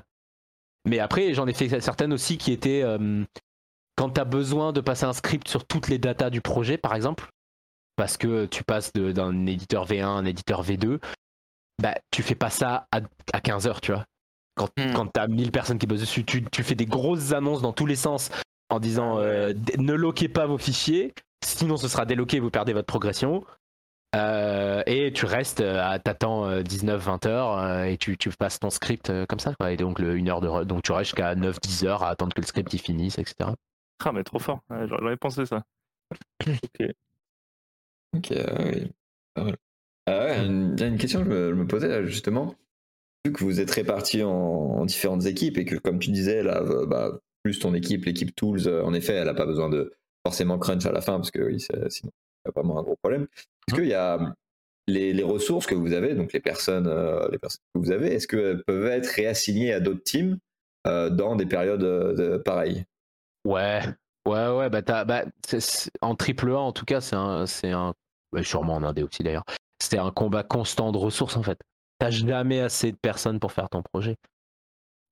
Et donc donc forcément tu vois qu'il y a des mecs qui qui ils ont pas rien à faire, t'as jamais vraiment rien à faire, mais qui, euh, sont moins pertinents et toi tu as besoin d'un tool, bah ouais, tu vas assigner ton tool euh, au moins 50-50 sur deux projets, ce genre de choses quoi. Et après, c'est c'est toute une question comptable de qui paye, tu vois. Parce que Mm. tu as des budgets par projet, tu as des trucs qui sont spécifiques. Typiquement, un, un truc IT, ça va être Ubisoft Global. Mais euh, payer ton proc tool d'Assassin, bah, ça va être le budget Assassin qui va le payer, tu vois. Assassin, Assassin's Creed, hein, bien sûr. Euh, et après, bah, tu as des 50-50. Des... Et du coup, moi, typiquement, je te parlais tout à l'heure, quand j'ai fini euh, sur trois projets en même temps, bah, j'avais ma source de, de thunes qui venait de, ouais, de 3-4 euh, trucs différents. Parce que bah, je- techniquement, tu décides que j'ai 25% de mon temps qui est sur Rainbow Six Extraction, donc bah, il me paye à 25%, et puis après j'ai 50% sur Assassin, et puis tu vois. Oh, ça, ça sent la guerre de. ils sont où les sous, s'il vous plaît? Il y a un peu de ça, je dirais pas que c'est une guerre, mais, Les sous, ils sont chez Just Dance, on le sait tous. mais quand, quand t'a- quand t'arrives en, quand t'arrives en management, non, les sous ils sont chez Rainbow Six, euh, chez Ubi. hein. Ah ouais? Euh, bah, 60% du revenu c'est Rainbow Six Siege. Mais non. Elle aussi. Ah ouais. Ah ouais, mec, avec Ouais. tous les, tous les in-app et tout qu'il y a, attends. Ah, Ça, ouais, cool. mais j'avoue, mais Just Dance, pour moi, ça prend genre deux heures à coder et, euh, et ça se vend par palette. Alors, Just Dance, ils le font vite, mais ils le font en 9 mois quand même. Hein. Ouais, 9 9 mois, mois, c'est voilà, rapide, ça mais va. 2 heures, non, faut pas déconner quand même. Ah, mais- Ouais, mais, non, euh, non, mais 9 mois mais, et euh, après, ça se vend par palette, quoi. Ouais, mais Just, Just Dance, c'est un one shot. ça- C'est comme tu dis, ça se vend par palette, mais c'est un one shot. Euh, T'as pas de in-game. maintenant, il y a des abonnements. Non, on va essayer de monétiser bah, plus, tu tu des chansons, Ah, j'imagine. Maintenant, J'imagine t'as t'as des packs, des trucs comme ça. ça, voilà. ça, depuis, depuis, 2000, depuis Just Dance 2020 ou 2021, je crois qu'il l'appelle Ultimate, ou je sais plus comment il l'appelle, mais ouais, maintenant c'est comme ça. Euh, mais à l'époque, c'était vraiment. euh, des contrats de. Il y a, ouais, il y a énorme. Just Dance, c'est beaucoup, beaucoup de légal, de droit Ouais. d'auteur, en fait, tout simplement. Ouais, ouais. Euh, donc, euh, donc ouais, mais, euh, mais en fait, quand tu arrives dans des postes de management, il y a forcément de la politique à un moment. hein. Plus ou moins selon Oui. les boîtes, plus, ou, plus t'es haut, plus il y en a. Euh, mais, mais ouais, en fait, parce que tu as des gens qui, qui ont besoin. Les mecs, ils ont, ils on leur met la pression pour qu'ils finissent leur jeu à un instant T. Euh, parce qu'on on rigole souvent de Ubisoft qui délaie les jeux, mais il y a des grosses pressions pour finir dans les temps. hein. C'est juste que ça scope trop large, etc. Enfin, il y a plein d'autres problèmes. Mm. Oui, oui. Mais, euh, mais voilà, donc les mecs, ils ont la pression de ouf, donc euh, tout ce qu'ils peuvent gratter, ils le grattent, tu vois. C'est Mm. normal, en fait. Je ferais exactement pareil à leur place. Mais du coup, derrière, t'as des, t'as des intérêts de chacun qui rentrent en conflit, etc. Ah, c'est Et là-dessus, ouais, niveau. Ouais. Vas-y, Enzo. Ouais, Marty, je me- tu t'es t'es garanti les maîtres du temps. Oui, hein, oui. pardon. Le... Ouais, je me demandais sur le. Comment dire, le. le, le, le, le, le, le- le- les. J'ai perdu ma question. J'ai perdu instant. Je viens de le perdre. Je crois que je viens de prendre 5 ans d'un coup là. Oh no. Je suis, je suis vieux. Vas-y, euh, moi Ah oui, j'ai. sur les NDA, c'est bon, j'ai. Ouais, sur les. Ouais. Comment ça marche? Parce que je me suis toujours dit sur les gros projets. euh, vous, du coup, vous êtes, vous êtes 20 000 et comme on le dit souvent dans les. Enfin, j'ai souvent entendu ça euh, quand, euh, pour les complotistes. On dit souvent euh, l'argument contre les complotistes, c'est de dire euh, voilà, en gros, euh, on sait qu'il y a une limite, genre à peu près 100, 150 personnes. On sait qu'il y a une limite seuil dans lequel on- une information va forcément bruiter. Et donc, euh, s'il y avait un complot, on l'aurait entendu parler. Voilà. Si, si en tout cas, tu vois, il était mondialement diffusé, en vrai, au bout de 150, 150 personnes, Ouais. forcément que c'est un bruit qui, qui courra facilement. Vous, vous êtes 20 000, tu as dit tout à l'heure. Donc quand on a des annonces ou des gens qui travaillent sur Assassin's Creed typiquement ou des gros trucs attendus, comment ça ne fuite pas Est-ce que vous signez 1000 paplards T'as t'as l'impression que ça fuite pas, toi? Parce Bah, que moi, j'ai l'impression que c'est devenu un running gag de euh, Ouais, alors le projets leak- en fait. hein. Je suis d'accord. Non, mais j'avoue, le leak, le leak pré-release, genre une semaine avant, histoire de faire monter la sauce avant l'annonce, oui. Mais alors, alors pour, pour le coup, alors ça, ça, c'est un truc aussi. On a souvent accusé Ubisoft de leak leur propre jeu. Ouais. C'est pas vrai. Enfin, en tout cas, pas à ma connaissance. Ouais. Ce qui se passe sous... et c'est rarement des gens du billet en fait. C'est rarement Ah, parce que les gens dans le jeu vidéo, on parle pas spécialement entre nous, tu vois. On a bah, parce que justement, on sait, on a tous signé des NDA. Et comme tu le dis, oui, dans ton contrat, il y a une NDA embed déjà. C'est Hmm. genre euh, voilà, t'as t'as plein d'infos et, et du coup, il y a plein de choses quand tu parles avec tes potes, tu dis bah ça, écoute, je peux pas t'en parler quoi. Et ils comprennent. Ils Ah. disent, ouais, bah ok, parce que moi, il y a plein de trucs que je peux pas t'en parler. Euh, Il y a plein de gens, euh, même dans le jeu vidéo, qui savaient pas que je bossais sur Ghost Recon avant que ce soit annoncé quoi. Ah ouais. Ah, donc toi, tu le tiens même à ta famille tu le, tu le- tu Ah bah oui, ok. bien sûr. Surtout, je Ah vais, ouais. dire, je vais te dire un truc, surtout à ta famille, à tes potes. Mais non. Parce Ah que ouais, les gens qui vraiment bossent dans le JV, ils ils s'en foutent, ils sont, ils sont juste euh, c'est au courant, etc. Mais ils savent très bien euh, ce que ça fait un leak. T'as fait- t'as- En fait, le problème, c'est que tes potes, ils vont pas faire gaffe. Ils vont dire, ah putain, j'ai un pote qui bosse sur Ghost Recon. Oui, voilà, mais ils ont pas dire, dire. Oui, oui. Ouais, mais pas sûr. plus, mais t'en sais rien en fait. Et après, tu, sais- peut-être que ce mec-là qui va parler, bah, peut-être qu'il connaît un mec euh, chez jeuxvideo.com et boum, tu retrouves un article, il y a un Ghost Recon en Ouais, vrai. GVC, tu vois, chez Ubisoft. Donc non, en fait, non, non, tu t'en parles pas. Tu, tu joues pas trop avec les NDA, quoi. Parce que. euh, et, et en fait, là d'où ça vient souvent, en tout cas de mon expérience, c'est qu'on a des, des tests externes avec d'autres boîtes, typiquement, qui recrutent des gens comme, euh, comme vous et moi, enfin, pas comme vous, enfin, des gens qui sont pas dans le JV, quoi, des joueurs. Mais non, mais c'est justement, c'est pas des gens qui viennent du JV, tu vois. Et, euh, mais, mais des gens, entre guillemets, normaux, quoi, pour, euh, pour trouver des bugs et playtest un peu, en fait. Enzo, il a- et- t'as déjà fait ça, je crois, Enzo, non?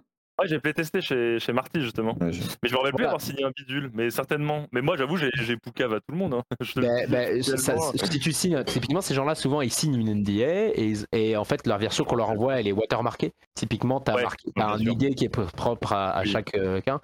Là, Et, euh, studio, et- ouais. mais t'as déjà, as déjà dû sûrement voir des vidéos euh, pré-release avec Ouais. du flou un peu partout. Ben, c'est parce qu'en Ouais, fait, ouais. ils floutent leur ID, etc. Mais nous, on peut quand même retrouver. Et t'as plein de gens euh, avec à qui. euh, alors, je sais pas si on leur a collé des procès, mais en tout cas, ils ont été dégagés de ces boîtes-là. souvent. Ah, et, bah oui. et de mon expérience, ça vient souvent de là. Après, il y a sûrement du leak interne euh, du BI. euh, Il y en a certains qui doivent leak aussi. C'est très, très. Bah, très- je vois souvent maintenant des annonces au-delà du, du leak un peu genre euh, peut-être des images et tout et des infos.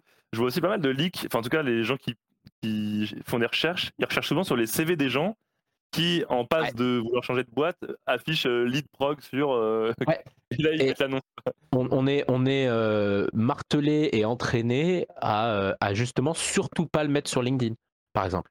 Tu dis, tu mets projet non annoncé.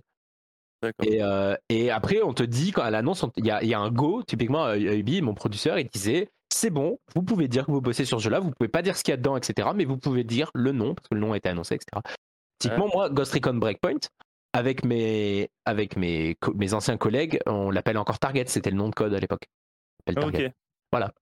Euh, donc, euh, c'est c'est des trucs qui sont restés. Alors, c'est un peu plus compliqué avec l'assassin parce qu'ils ont tous des noms de code et c'est euh, et, et comme c'est abrégé en trois lettres, si tu veux, tu sais jamais si tu parles du nom de code ou du vrai.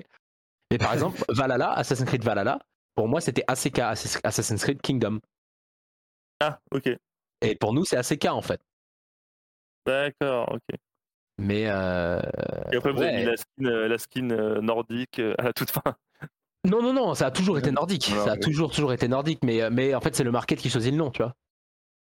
Et au bout d'un moment, ils arrivent, ils disent euh, parce que attends, c'est quel jeu qu'on avait changé de Je sais plus. Il y a- un des jeux où on avait changé le nom au milieu euh, justement parce qu'on pouvait plus. Euh... Ah, je sais plus. Il faudrait que je retrouve l'anecdote. C'était marrant. Mais euh... Là, c'est fort. là, C'est vrai que Ubi, là, typiquement, je crois, ils ont annoncé, euh, en tout cas, il y a un an, ils avaient annoncé genre peut-être euh, 40 assassins. J'exagère presque, mais voilà, 10, on va dire. Et je me dis, 10, ça fait combien de personnes qui sont impliquées dedans? Ça en fait. euh, Alors, je sais pas si à Ubi, à Ubi, tout le monde est au courant de tout. Mais bon, on va dire que ça en fait au moins la moitié Non, de ce non, que c'est pareil. Plus pareil, plus tu connais de gens dans Ubi, plus tu vas être au courant des projets qui sont en cours. Mais t'as- moi, il y a des projets Ubi que je découvre. hein. Ah ouais, ok. Alors Ah, que, tu, que je découvre, que tu découvres, tu les découvres pas à l'E3. C'est juste que Oui, tu les tu apprends tard dans la prod, tu vois. Mais tu le connais quand même avant le public, faut pas déconner. Mais euh, c'est quand même annoncé en interne avant d'être release, tu vois. Mais euh, C'est- tellement l'usine, il y a tellement de monde, comme tu l'as dit. Enfin, c'est normal qu'il y a les, les parties qui soient complètement isolées des autres. ouais. Ap- Après, t'as des surprises. Hein. Euh, sur Ghost Recon Breakpoint, justement.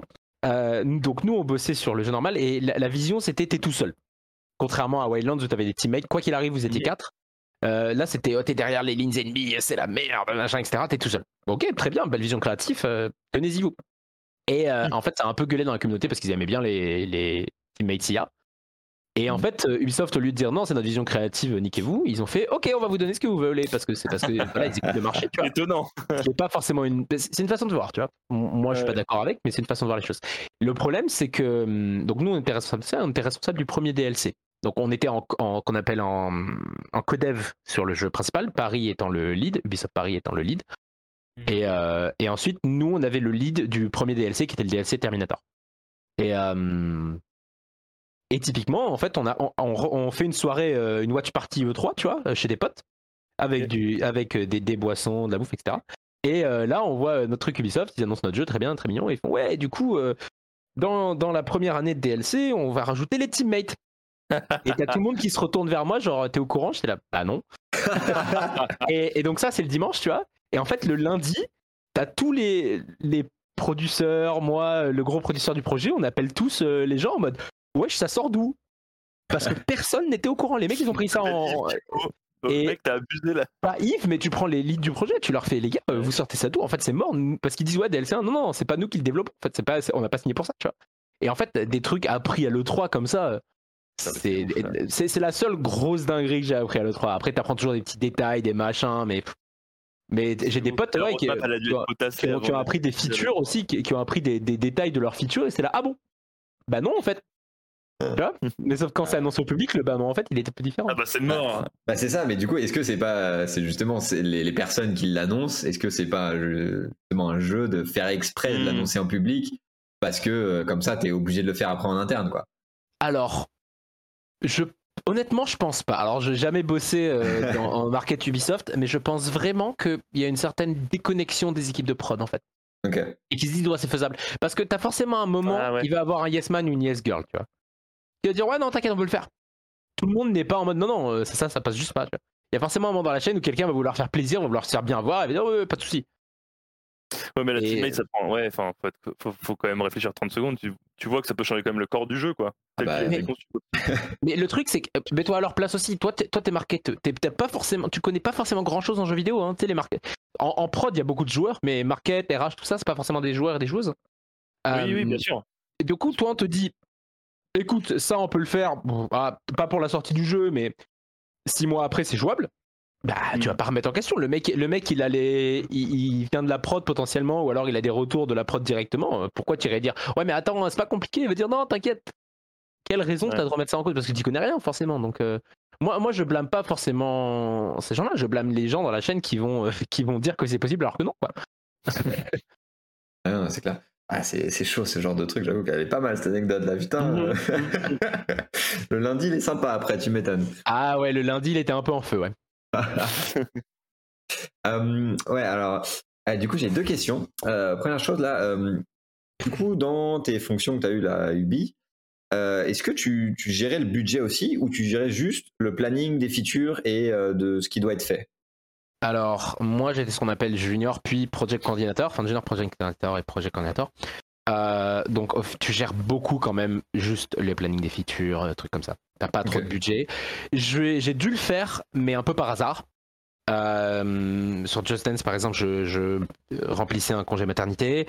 Euh, là, il y a des moments où tu dois faire des évals, où tu dois faire ouais, de l'assignation budget. Comment te dire c'est pas moi qui vais dire ah bon on a tant d'argent et on en assigne tant à tel truc en fait. Moi je vais plus gérer des répartitions de, de temps de ressources. Donc temps TEPS. Hein. Donc euh, ressources étant les gens. Euh, donc tu vas dire bah tiens euh, lui par exemple ce qu'on parlait tout à l'heure je vais le mettre à 50% sur Rainbow Six à 50% sur Ghost Recon tu vois. Et c'est- moi qui vais aller négocier avec Rainbow Six par exemple pour dire ouais mais ce, ce gars-là ok on peut te donner qu'à 50% etc. Et derrière tu vas faire en sorte d'assigner comme ça en fait. Après, euh, voilà, moi j'ai pas, j'ai pas du tout de contrôle. J'ai en tout cas pas du tout de contrôle sur l'argent, euh, les budgets, etc. C'est bien, bien, bien plus haut et qu'il y a des gens Mm. très bons et très spécialisés là-dedans. Euh. Oui, du coup, c'est un peu en lien avec ce que tu disais où euh, ça devient politique que euh, une ou deux strates plus haut parce que justement il y a de l'argent, euh, il y a de l'argent justement qui rentre en jeu quoi. Bah ouais, par exemple, si tu arrives à avoir un gars qui bosse sur un truc qui est assez générique, imaginons, qui va, qui va, qui va servir à, à Ghost Recon, mais qui lui fait partie du projet Assassin, bah pour toi c'est free en fait. Tu vois? T'as un truc qui va. T'as un mec qui code bosse pour toi, indirectement, mais c'est pas toi qui le paye. Magnifique. Il n'y a, pas de, y a pas de petit jeu entre les teams. Ah, vous voulez utiliser ça? Non, mais euh, ça sera temps, quoi. Non, peut-être pas, ça sera temps, tu vois. Mais en fait, le truc, c'est qu'il y a quand même assez peu de trucs génériques de manière générale. T'as quand même besoin d'avoir la ressource sur ton truc. Et après, je te dis, moi, les, budgets des jeux, tu les apprends vers la fin. Ça a coûté tant à peu près. C'est des gens bien plus haut que toi qui le savent. Euh, moi, j'avais pas la vision là-dessus. Moi, j'avais vraiment une répartition de temps qui, de fait, est de l'argent. Mais, euh, mais non, j'ai pas, j'ai pas géré. C'est beaucoup trop gros, Ubi, et même Crytek. Hein, c'est beaucoup trop gros pour que j'ai un regard là-dessus. Si j'allais faire de l'indé, par exemple, si je montais ma boîte avec mes potes, en tant que producteur, il y a des grandes chances que tu gères aussi tout ce qui est contrat, etc. Là, oui. Mais en triple A, non, il faut être beaucoup plus haut. Ok. Euh, et bah du coup j'ai une dernière question là-dessus euh, et comme ça qui enchaînera avec la suite. Enzo, t'as une question encore ou pas? Non, non, c'est ok. J'ai hâte de savoir pourquoi il est parti.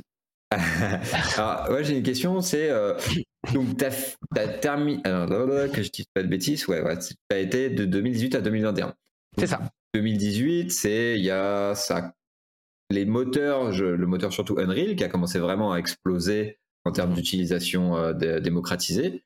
Euh, comment, comment ça s'est vécu à Ubi? Est-ce qu'il y a eu des questions qui se sont posées sur l'utilisation de ce genre de moteur ou pas du tout? Des recherches qui ont été faites justement qui est dans la partie tech et les tools. Est-ce qu'il y a eu des, de la R&D là-dessus? Est-ce qu'il y a eu des questionnements? Comment ça, comment ça s'est passé? Alors, dans les prods, oui. Les programmeurs, c'est les mecs, c'est leur délire, donc forcément, ils vont regarder. Toi, moi, c'est un peu up my alley, tu vois. Donc, forcément, tu vas aller toucher à Unreal, tu vas aller toucher à Unity, voir ce qui se fait un peu. Euh, mais ce qui est marrant en fait, c'est qu'on l'a pas du tout vécu de la même manière que le plus grand public. Euh, en fait, Anvil, il faut savoir qu'il y a plein plein de trucs qu'ils ont depuis 10 ans, enfin depuis 10 ans à l'époque, que Unreal a annoncé comme révolution, tu vois. Typiquement, euh, en Unreal, je crois que c'est, je sais plus c'est 5.0 ou 5.1 qui a annoncé système de streaming par cells, tu vois, genre tu dis ah bah tiens tu peux stream deux cells en avance, etc. Révolutionnaire, etc. Anvil, il fait ça depuis genre fin des années 2000. Tu vois. Oui, non, mais tous les open world, c'est ça, c'est tellement abusé ça. Donc, mais tu vois, il y, a plein, plein de trucs comme ça. En fait, t'as un autre regard, la, la 5.2, la dernière annonce qui est oh, magnifique. Alors, leur procédural, il a l'air clean quand même. Mais euh, tu, leur truc de matériel, de matériel, par exemple, sur la, c'est la démo avec la où on tourne autour de la voiture et il y a le matériel qui réagit, qui, qui change un peu, qui est glossy, etc. Déjà, il est glitché le truc. Et, euh, et, et, en plus, euh, et en plus, enfin, c'est bien, mais c'est pas révolutionnaire, tu vois. Unreal, c'est pas un moteur qui est si incroyable. Tu parles à n'importe qui qui bosse sérieusement sur Unreal, ils vont te dire qu'il y a plein de problèmes. Tu peux pas renommer un folder sur Unreal. Quel enfer, quoi. et, donc, euh, donc ouais, donc nous, il y, a des trucs sur lesquels tu dis ah putain, il faudrait qu'on ait ça, mais t'as pas ce ah faites comme Unreal. En tout cas, pas des chefs. T'as as pas mal d'artistes qui sont comme ça, qui sont ouais ça dans Unreal c'est trop bien, mettez-le. Ouais, mais c'est pas comme on n'a pas la même philosophie. En fait, c'est un peu compliqué. Mm. Mais euh, voilà, on s'y intéresse forcément. C'est comme si, euh, je sais pas, t'es es, dans, dans le marketing, t'as as une nouvelle manière de faire de la pub qui arrive, bah tu vas t'y intéresser, tu vois, naturellement. Ouais, non, mais ouais, c'est vrai que moi j'avoue que c'est une question que je me posais depuis un moment parce que j'ai jamais été dans des grosses prods. Mm-hmm. Mais, euh, mais en effet, Unreal, c'est comme tu l'as dit, ils ont annoncé des trucs qui sont, qui sont annoncés comme révolutionnaires, mais en fait, la seule vraie révolution qu'ils ont fait, c'est qu'ils le donnent accessible à tout le monde, quoi. C'est que c'est plus euh, fermé à des, à ouais, c'est beaucoup, beaucoup de market après, hein, tu vois. Enfin, Nanite et Lumen typiquement, donc euh, pour ceux qui savent pas, Nanite c'est leur euh, c'est un système de LOD, level of detail, qui fait que plus on est loin d'un d'un objet, moins il va être détaillé pour que ça prenne moins de place. Et typiquement, eux, ils l'ont fait. ouais, tu montes à des millions, milliards de polygones sans, sans lag. Et Lumen, c'est leur truc de lumière dynamique. Et la démo Nanite, tu la DL, la démo, un level, il fait 100 gigas, quoi. Genre, Ghost Recon Breakpoint, le jeu complet, il en faisait 50, même un peu plus, 55, et il était gros, tu vois. Genre 100 gigas pour une démo, c'est insane. Euh, et, en fait, t'as des trucs comme ça, mais ça, tu vois, les gens, ils s'en foutent, en fait, ils veulent du shiny, ils veulent... Euh, donc, euh, y a, y a, qu'on me fasse pas dire ce que j'ai pas dit non plus, hein. Unreal font des très bonnes choses et ils rendent accessibles, comme tu disais, euh, des, des choses qui ne le sont pas forcément. Mais ils sont pas non plus autant devant qu'ils veulent le laisser croire. Ah oui, non, c'est clair. Pour moi, je, suis totalement d'accord. Ils sont, ils sont pas devant, c'est juste qu'ils ils chauffent un peu, ils sont, un peu plus ils, sont, ils sont quand même devant. Ils, ils sont quand même devant, mais pas autant. Ah ouais? Euh, j'aurais pas dit Bah, ça, euh, ils, ont, ils que- ont quand même. En fait, le truc, c'est que Unreal, il faut voir qu'ils ont argent illimité déjà avec Fortnite. Donc ils font ce qu'ils veulent.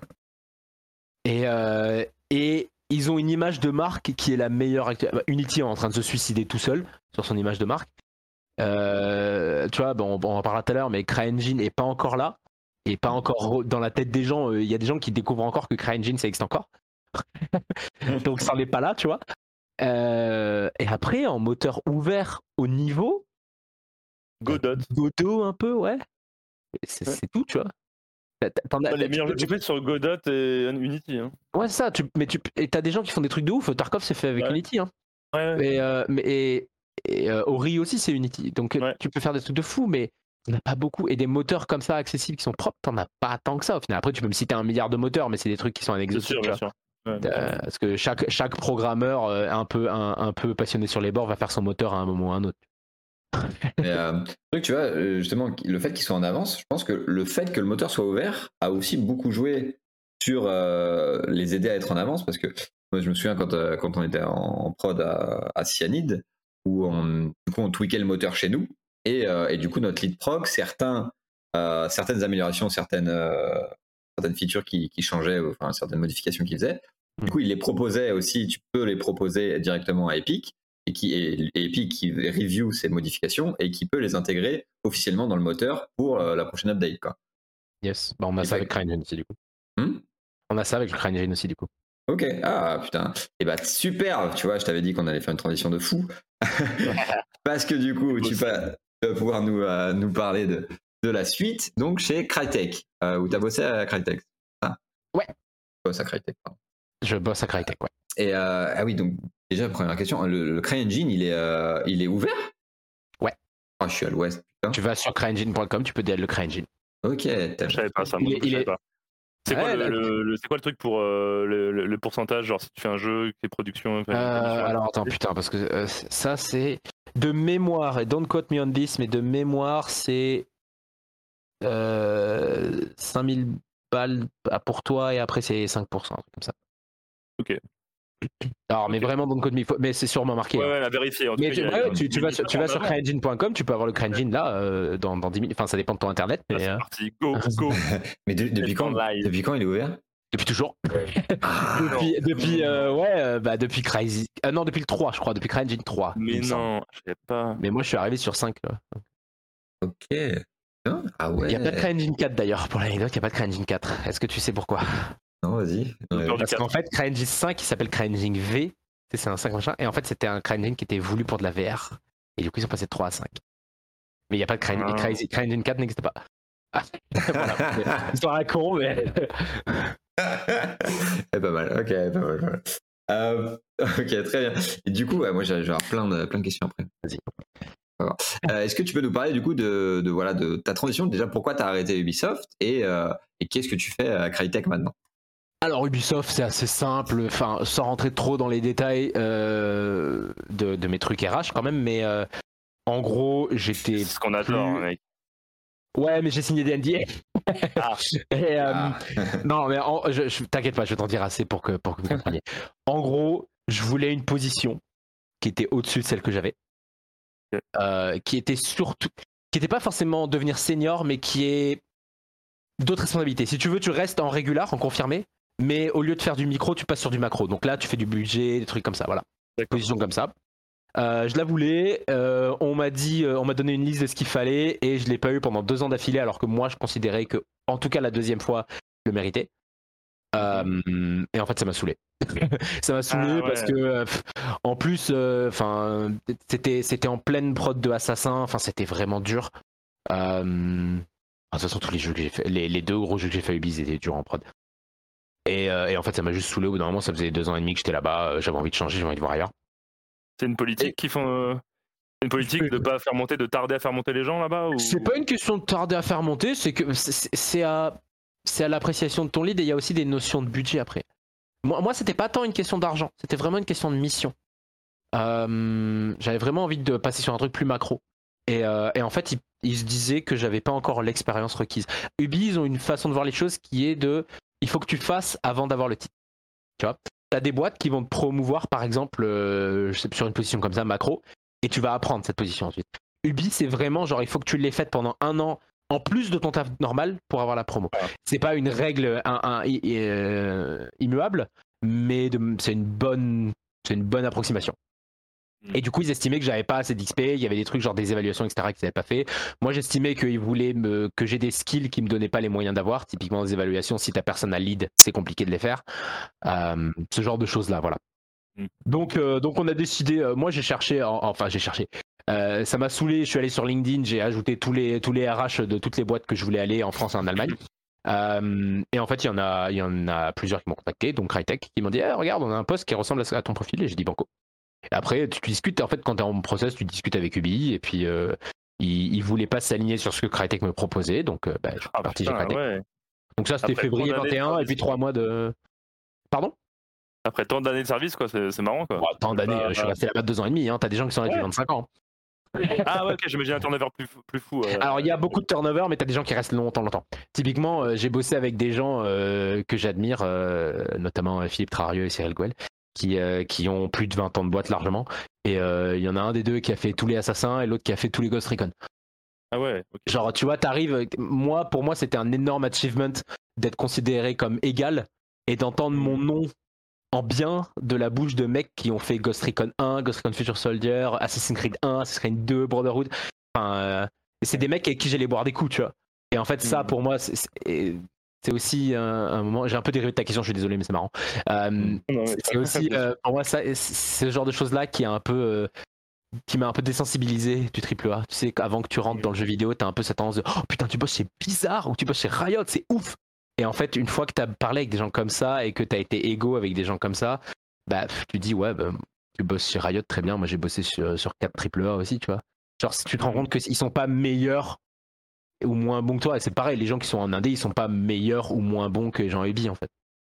C'est, euh, on, est, tous, on est tous humains, on est tous des passionnés de JV. euh, et, et voilà, et c'est cool. Et du coup, mais du coup, ça perd un peu de la magie, mais ça gagne un peu en humanité, tu vois. Ok, et, euh, et donc, on, donc, ouais, donc t'as as choisi du coup d'aller à, à Crytek parce que tu disais si, parce que Ubi s'est pas aligné, si Ubi s'était aligné, tu serais resté? Euh, bah, je leur ai donné quelque chose que où, où, je- où s'ils s'alignaient, ouais, j'aurais au moins réfléchi vraiment sérieusement. Ok. Et après, il y avait d'autres trucs. euh, Bordeaux, il pleuvait un peu trop à mon goût, etc. T'avais d'autres choses. Moi, mon envie de bouger après quelques années, etc. Euh, mais je leur ai, je leur ai pas dit je me casse. J'ai quand même donné des trucs où on pouvait discuter, on pouvait réfléchir. Après, je connaissais Ubi, je savais très bien que ce que je leur donnais, ils me diraient non. Mais je l'ai pas fait parce qu'ils me disent non. En fait, j'ai juste, j'ai pas, j'ai pas eu envie de me lowball si tu veux. J'ai dit voilà, on m'offre ça, alignez-vous à minima quoi. Et on dit bah c'est mort. J'ai fait oui, je m'en doutais. euh, bisous, euh, sans rancune, tu vois. Mais vraiment, ça c'est, ça a pas, ça a pas été une explosion au départ d'Ubi. C'était bon bah ça arrive, tu vois. Tu, tu changes de boîte, c'est pas, c'est Ah pas oui, scandaleux. Bien sûr, bien sûr. T'as t'as- t'as d'autres per- d'autres perspectives, comme tu as dit, tu as voulu évoluer, changer de, de poste et faire d'autres choses, etc. Donc, euh, ouais, c'est bien sûr. Euh, bon, par contre, tu as, donné l'argument du temps, là, il y a deux secondes, et allé à Francfort quand même. Eh ben figure-toi euh, bah, il pleut pas autant. Parce que Francfort, c'est vachement plus continental. Bordeaux, c'est sur Hmm. l'océan, les gars. hein. ouais, enfin, En ça caille, hein. excuse-moi, je viens à une demi-heure de Francfort, ça caille. Hein. euh. Ouais, mais pas beaucoup plus qu'à Bordeaux en hiver. hein. Ok, ok. Ouais, ici- en fait, à Bordeaux, tu vas jamais descendre en zéro. Ici, tu descends à moins 10 l'hiver. Et encore, cet hiver, il a fait froid. Mais euh, Excusez-moi, euh, je suis sur la chaîne météo là, euh, j'ai changé de. non, non, mais c'est important, mine de rien. En fait, moi, tu vois, Bordeaux, par exemple, le fait de me réveiller en hiver chaque jour. Après, j'ai eu des mauvaises années, apparemment. C'est mieux maintenant. Mais le fait de me réveiller chaque jour en hiver et que s'il pleuve pas, ce soit un événement, ça m'a ça m'a vraiment mis un gros coup, en fait. Hmm. Sachant que j'étais à Bordeaux pendant le Covid aussi. Et que je vivais seul et que j'habitais pas dans Bordeaux même, j'habitais un poil en périphérie. Donc en fait, t'as plein de choses qui font que moi, après Francfort aussi, c'est une... j'habite en plein centre-ville. C'est une grande ville, c'est une ville banquière, chère. Euh, mais, euh, mais voilà, c'est un climat qui est beaucoup plus continental en fait. Ouais, il fait plus froid, mais moi je préfère tous les jours un moins 10 soleil qu'un 10 nuages en fait. Hmm. quitte à mettre une veste, quitte à mettre une veste, autant qu'il pleuve pas, tu vois. Hmm. Ok. Donc Euh, euh, ça va. T'inquiète pas, il pleuvra de moins en moins. T'es gars, tu vas te Ouais, ça va. Là, là, là, on va arriver sur d'ici 10 ans, on est sur la Côte d'Azur, c'est bien. Ouais, voilà. Euh, et du, donc voilà, donc du coup, tu avais donc une offre à Crytek, et donc tu as, cherché à aller là-bas. Mhm. Euh, et en même temps l'offre était, était bien. Pourquoi, pourquoi Crytek? Qu'est-ce qui, qu'est-ce qui te motivait à aller là-bas? Euh, Pourquoi tu avais envie d'aller là-bas? Bah, ça restait dans le moteur, euh, qui moi, je pense que c'est aussi un de mes selling points aussi. Tu vois, il n'y a pas grand monde qui ont une expérience tech et qui sont producteurs moteurs purs, parce que en fait, t'as pas beaucoup de moteurs comme ça en fait. On est, il y a beaucoup plus de gens qui savent faire de la prod, du gameplay, des trucs comme ça, que des gens qui savent faire de la tech moteur et qui ont un background de code en plus.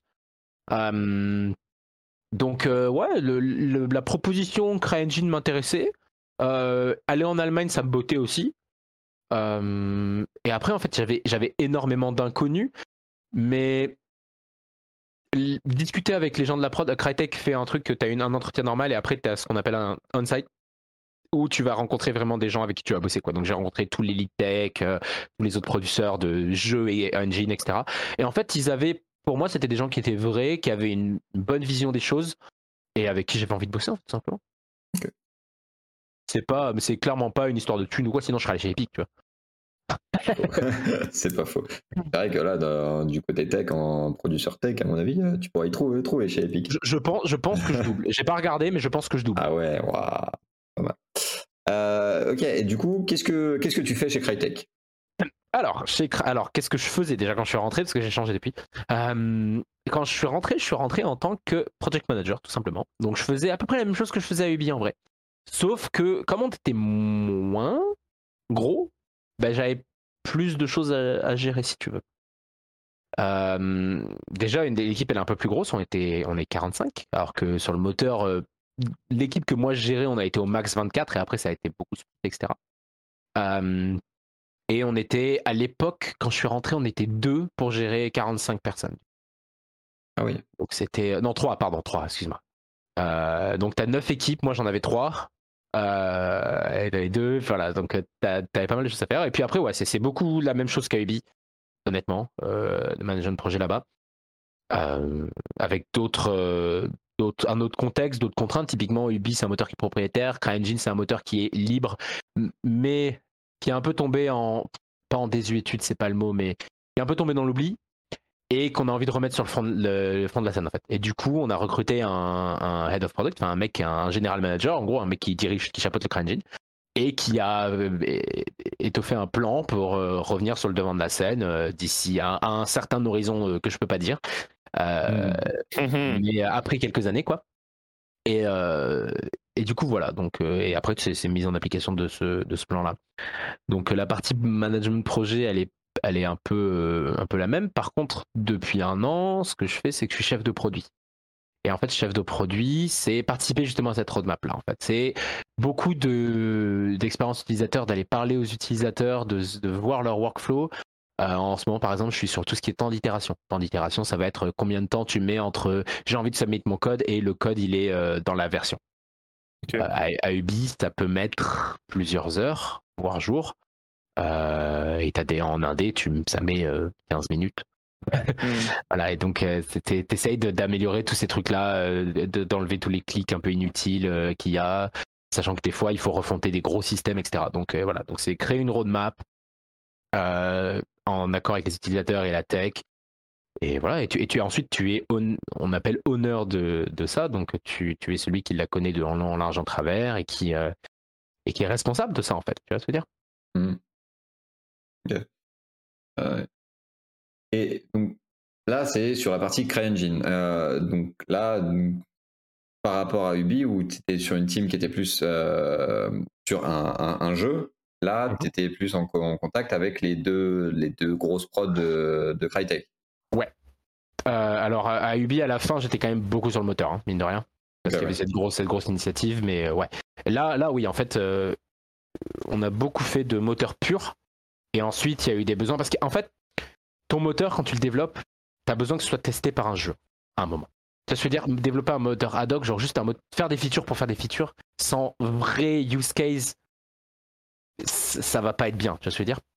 Si tu- il, va être testé, il, va être, il va être testé par du QA, etc. Il, il sera peut-être pas buggé, mais tu as des trucs que les utilisateurs font que le QA sait pas en fait. Tu as des façons de travailler que tu sais pas forcément. Et pour ça, en fait, tu as besoin que ton moteur il soit utilisé par les prods. Hmm. Donc à Ubi, euh, c'est une prod à moteur, donc t'as pas le souci. Là, c'est un peu plus compliqué, tu vois. Il faut que ce soit plus générique, sachant que là, il y a les prods de, de, de Crytek. Tu as aussi une prod externe avec qui on bosse. Et as, une fois qu'il sortira, tu as aussi tous les gens externes. C'est-à-dire, après, tu mets des priorités. Tu, tu, priorises tes trucs internes, après tu priorises les gens qui, qui, te payent un contrat pour licencier ton moteur, et mmh. après tu fais le plus général public. Tu vois. Typiquement, tu parlais tout à l'heure du Unity avec euh, Cyanide. Euh, Cyanide, vous êtes en deuxième par exemple. Vois, ils vont, et si, si Unreal, ils vont prioriser Fortnite, s'ils n'ont pas de souci avec ton change, ils vont le mettre. Et ensuite, il viendra le grand public s'ils veulent faire des poules, des merge requests, ce genre de choses. Quoi. Et, euh, voilà. et tu, alors, tu parlais là, tu parlais de quand ça sortira. Que Du coup, vous avez votre nouveau plan, comme tu as dit, etc. Mais du coup, vous considérez que pour l'instant, il n'est pas sorti euh, parce que tu m'as dit qu'il était quand même ouvert, ouvert, utilisable. Et à quel point vous avez justement des échanges avec des, euh, des studios externes euh, qui l'utilisent déjà ou pas? Il y en a qui l'utilisent? Alors, il, est, il est, ce que je dis pas sorti, c'est la nouvelle version. là, la dernière version en date, c'est la, elle s'appelle 5.7 LTS, long term support. Et justement, parce qu'on sait qu'on va pas sortir un moteur avant quelques temps. Hmm. Donc on donne un moteur avec, avec euh, des machins qui est la version qu'on va utiliser quelques, quelques temps, quelques années, que le général public, le public euh, pourra utiliser, etc. Et nous, on, bosse énormément pour la prochaine update en fait. Pour que ce soit un gros changement, etc.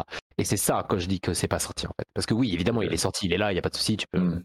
Euh, après, est-ce qu'il y a des gens qui l'utilisent? Bah, les prods internes l'utilisent. Ouais. Le dernier moteur. Euh, prod externe, non, parce qu'elles ont commencé sur un moteur spécifique. Souvent, il y a énormément de gens qui sont sur CryEngine 3. Parce que CryEngine 5, 5.0, il est un peu sorti dans la douleur. Il n'était pas très très bien. Ça s'améliore. Mais euh, voilà, ils sont sur CryEngine 3.6 euh, ultra modé, comme, bah, comme avec Unreal ou Unity, etc. Les gens, ils le modent de partout. Mm-hmm. Et après, on a des, on a des trucs de. Ils vont, ils vont par exemple prendre des bouts de code à nous. Euh, on a un contact régulier avec eux. Euh, et, ils vont dire ah tiens on a, on a vu ce problème dans le moteur euh, on, l'a fixé comme ça chez nous si vous voulez le code pas de souci. Et nous et ils disent ah tiens nous on, a besoin de je sais pas tel traitement de texture est-ce que vous avez des plantes? Alors oui d'abord d'abord on veut bosser sur supporter tel tel nouveau matériel et ensuite on, pense faire ça le TA à temps tu vois voilà. C'est beaucoup de communication. Ils ont une communication privilégiée avec l'équipe moteur en fait tu vois. Ok. Tu euh, conseillerais l'utilisation de ce moteur pour d'autres jeux que des FPS Oui. C'est pas, un truc FPS. Bah, on n'a pas, fait, pas fait que du FPS. Hein. Non, non, oui, mais on n'a pas fait que du shooter en tout cas. voilà. Et en tête des platformers, par exemple, ça, j'aurais dû dire cet exemple-là direct. Mais après, après on, on, a, on, a, on a un certain. Euh, on prévoit en tout cas un certain positionnement pour, le, pour la nouvelle version. Euh, je suis désolé, hein, je marche un peu sur des œufs hein, parce que. Ah oui. mais il n'y a pas de souci, il y a pas de souci. Mais c'est juste que bon, euh, on, prévoit un, une certaine, un certain axe, etc. Ce sera utilisable pour tout. C'est le but, c'est un moteur, c'est de le faire assez générique. Tu vois, on fait pas un moteur de FPS. T'as des trucs qui sont mieux pour, typiquement Anvil est mieux pour du truc open world, c'est pensé pour, t'as tout un système de mm. streaming, etc. Là où Snowdrop, ça va plus être un truc à instant. The Division, par exemple, c'est Snowdrop. Tu vois? Tu peux, tu peux faire Ghost Recon sur Snowdrop, tu peux faire Division sur Anvil, mais tu vas te faire chier pour rien en fait. Euh, euh, quand, j'étais prof à Créa, il y avait un étudiant qui, euh, qui voulait faire un RTS sur Unreal. et du coup, juste le réseau marche pas du tout comme ça. Et en fait, il a refait complètement toute, la couche réseau qui est du coup qui n'utilise pas du tout le moteur. c'est souvent ça. Hein. truc, c'est très. C'est très très souvent ça. Hein. Tu regardes Ori qui l'ont fait sur Unity, ils ont hacké le truc dans tous les sens pour bah faire la parallaxe, un truc propre. Ça. Parce que Unity te donne pas un outil de parallaxe comme ça. En fait. Mais et, les gens qui utilisent CryEngine, bah, le premier Kingdom Come, typiquement, euh, le moteur, il est, il est modifié dans tous les sens. Hein. Ils n'ont pas CryEngine stock et personne ne l'a. Mais tu donnes un une bonne base de travail, en fait. Et, et, ce, que tu, ce que tu offres, c'est une vision de voir les choses, une vision de voir comment faire les jeux vidéo. Tu vois, CryEngine à l'époque, c'était beaucoup de rendus euh, très clean, très waouh, ça pète, c'est trop bien, Crysis, quoi. Euh, mm. Unreal, c'est beaucoup sur l'UX et maintenant le rendu aussi. Euh, Unity, c'est on n'est pas compliqué à, utiliser. Ça, ça a un peu hmm. changé. Et la, le truc de base, c'est ça, tu vois. C'est pour ça qu'Unity était utilisé massivement dans les écoles aussi. Hein. Euh, du coup, petite question. Alors, pareil, tu, si, si, t'es pas sûr que tu puisses me répondre, tu peux m'envoyer chier, rien dire, me dire je peux pas ou ouais, pas de problème, a pas de problème, t'inquiète. Euh, mais du coup, voilà, c'est cette nouvelle, cette nouvelle là, parce que ça m'intéresse beaucoup. Du coup, cette nouvelle vague, cette nouvelle sortie du CryEngine. Euh, par quoi ça a été motivé? Pourquoi vous voulez faire ça? Et est-ce que, à quel point le, parcours justement de ces dernières dizaines, d'années a influé cette décision? Et du coup ce genre de choses Parce que moi, je fais un rapprochement entre les deux. Tu me dis si je me trompe, il hein, n'y a pas de souci.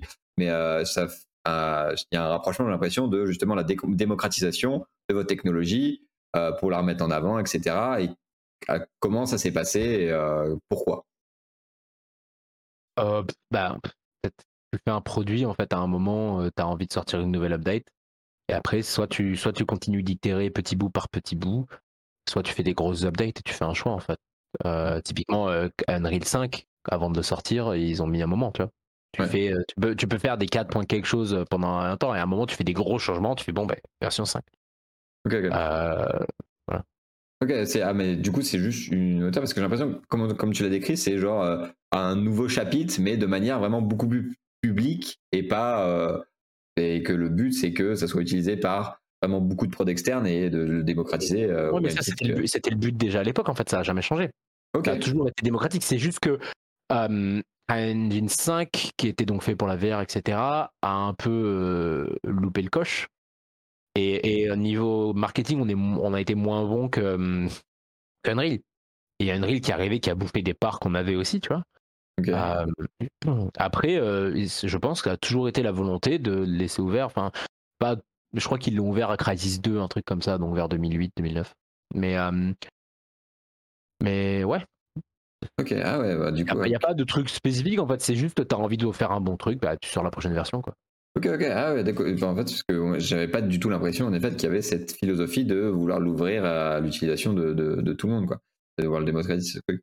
Euh, mais ok, pas du tout au courant de ça. Faudrait que je regarde un peu plus. Parce que ouais, c'est pas. Enfin, je sais pas toi Enzo euh, ce que t'en penses, mais c'est vrai que moi, le, le CryEngine, j'avais déjà entendu parler, mais alors que ça soit utilisable par euh, n'importe qui, j'avais jamais fait, gaffe à ça. Quoi. Pas du tout. Jamais vu en avant. Surtout à l'époque, je me rappelle très bien l'époque où se sont ouverts Unity, Unreal, on en parlait de ouf sur les différentes politiques de rémunération et tout. Et du coup, tu avais raison, j'ai vérifié, hein, tu avais raison sur les 5% euh, après 5000. Yes. Et bravo, tu as une, une augmentation. euh, mais ouais, CryEngine, c'est pas du tout. Et du coup, ça, ça, me surprend que tu me dis que là, là peut-être potentiellement vous orientez vos, peut-être votre, euh, votre, enfin, une nouvelle orientation de la boîte pour euh, le vendre peut-être mieux d'ailleurs. Et c'est vrai que je me dis, euh, vu que tous les gros autres gros vendent le fait de pouvoir faire n'importe quel jeu, est-ce qu'il n'y aurait pas une, une, une niche à trouver avec un moteur qui justement fait très bien, mais moins de jeux? Pas très spécifique à un style de jeu. T'inquiète pas, on y a ah. pensé. Oui, j'imagine. Hein, voilà. je, peux pas. Et j'aimerais, mais je peux pas te donner plus de détails. T'inquiète pas. T'inquiète, t'inquiète pas, on a réfléchi à la question, on a fait un choix. Que, que tu verras euh, la, euh, à la prochaine version de Désolé, hein, vraiment, mais j'ai pas envie d'avoir de problème non plus. Quoi. ok, bien sûr, t'as raison. T'as bien raison. Et du coup, ça fait quoi d'avoir un jeu euh, Parce que moi, j'ai, alors, j'ai peut-être gros effet de bulle. Hein. Ça fait quoi d'avoir un jeu ultra populaire comme Hunt? Alors, les autres jeux étaient aussi très populaires. Hein. Mais ça, c'est, c'est, limite un des moins populaires que j'ai fait, Hunt. Ouais, voilà, exactement. j'ai l'impression que c'est niche. Comment dire C'est un peu le. Ah, faudrait que je retrouve un exemple, mais genre, c'est, évidemment, c'est pas genre Fortnite, mais c'est un jeu de niche où tu sais que t'as des fidèles, quoi. Un peu comme des jeux de Clay, euh, genre euh, Mark of the Ninja ou, ou, euh, ou Oxygen Not mhm. Included, enfin des jeux de, niche où tu sais que t'as des fidèles qui vont te rester 10 ans dessus, quoi. Après, c'est une bonne niche quand même, hein, c'est plusieurs millions de personnes quand même. Oui, oui, c'est quand même beaucoup. Hein, bah, ça fait plaisir en fait. En fait, mais que ce soit Hunt ou Logo Quiz, tu vois, en fait, ça fait plaisir d'avoir des gens qui jouent à un truc qui est le résultat de fruit de ton travail. En fait. Ouais. Et ça, ça pour moi, c'est le mieux. Alors là, euh, maintenant que je suis sur les moteurs, c'est quand même plus dilué. Parce que bah, tu, tu vois très rarement mon fait. Tu vas pas le voir dans Hunt si tu veux. Ça se veut dire? Tu vas pas voir euh, les tools qui mm. ont été faits, etc. dans Hunt. Tu vas voir le mm. produit fini et moi, j'ai pas trop d'impact là-dessus. Par contre, moi, euh, je prends ma satisfaction de voir des devs. Quand je dis dev, ça peut être artiste, etc. Des gens qui bossent sur des jeux vidéo. être content et se dire ah putain c'est quand même vachement mieux maintenant cet éditeur. Il est quand même 10, euh, fois mieux. Merci de nous avoir écouté euh, ah le moteur il a grave progressé depuis 6 mois tu vois. Ça ça ça défonce. Et euh, après ouais tu moi je considère même pas que j'ai bossé sur Hunt et Crazy parce que parce que bossé tu vois. Je les ai je les mon travail contribue un peu à leur rendre la vie plus facile mais j'ai rien fait pour eux quoi directement. J'ai rien fait sur le moteur Hmm. Ça, ça, ça revient à tous les gens qui gèrent l'UI, qui gèrent l'art, qui gèrent le dev dessus directement. Euh, mais voilà, c'est- une façon de voir. Après, ça fait toujours plaisir, tu vois, de, de voir que les gens euh, ils kiffent euh, ce que ta boîte a fait, parce que c'est- du taf quand même. Et on, on parle souvent, ouais, les devs, ils étaient un peu, ils ont pris de la drogue, c'était con, etc. Je pense que maintenant, ça, ça, ça s'arrête un peu aussi, mais les devs, ils essaient tous de bien faire. C'est juste que tu fais le mieux avec ce que tu as comme temps et comme argent, quoi. Et des Mhm. fois, bah, tu es obligé de hacker. Ils aimeraient tous, t'inquiète pas, passer plus de temps, surtout. euh, évidemment. toujours un peu évidemment. dommage, quoi. Mais euh, ouais, ça fait plaisir. Et ça me fera plaisir euh, quand CryEngine, euh, la nouvelle version, sera sortie, les gens feront Ah putain, ça déchire. Hmm. Ah, Oui, j'espère que vous n'avez pas trop de mauvais retours. euh. Je sais, je sais pas à quel point le comment dire euh, Crytek, je sais pas, je sais pas à quel point ils sont exposés à des justement à des à des à des haters quoi, enfin à des gens qui viennent vous spammer quand un truc. Bah, avec, avec Hunt un peu, mais c'est surtout Hunt en fait. Parce que le C'est quoi le pseudo? parce que j'en connais quelques-uns. euh. Euh, non, mais ty- typiquement, tu vois, enfin, Reddit, le Reddit Hunt, quand t'as un truc qui marche pas, ça va gueuler, comme ça va gueuler sur ouais. LoL, sur CS, ou peu importe, c'est un jeu qui est compétitif, donc. euh, Ouais. Et euh, donc forcément, CryEngine, c'est un peu plus anecdotique en ce moment et c'est un peu en hibernation, tu sais, comme je te disais, on a fait une version qu'on appelle long, time, su- long term support pour, euh, pour justement donner quelque chose euh, à sa board et on a clairement dit euh, ce sera la dernière update avant un moment. Donc contentez-vous de ça quoi. Il y a un peu de support, on a, on a un Discord, CryEngine, etc. On a une communauté qui est qui est pas grande mais qui est soudée. Ouais.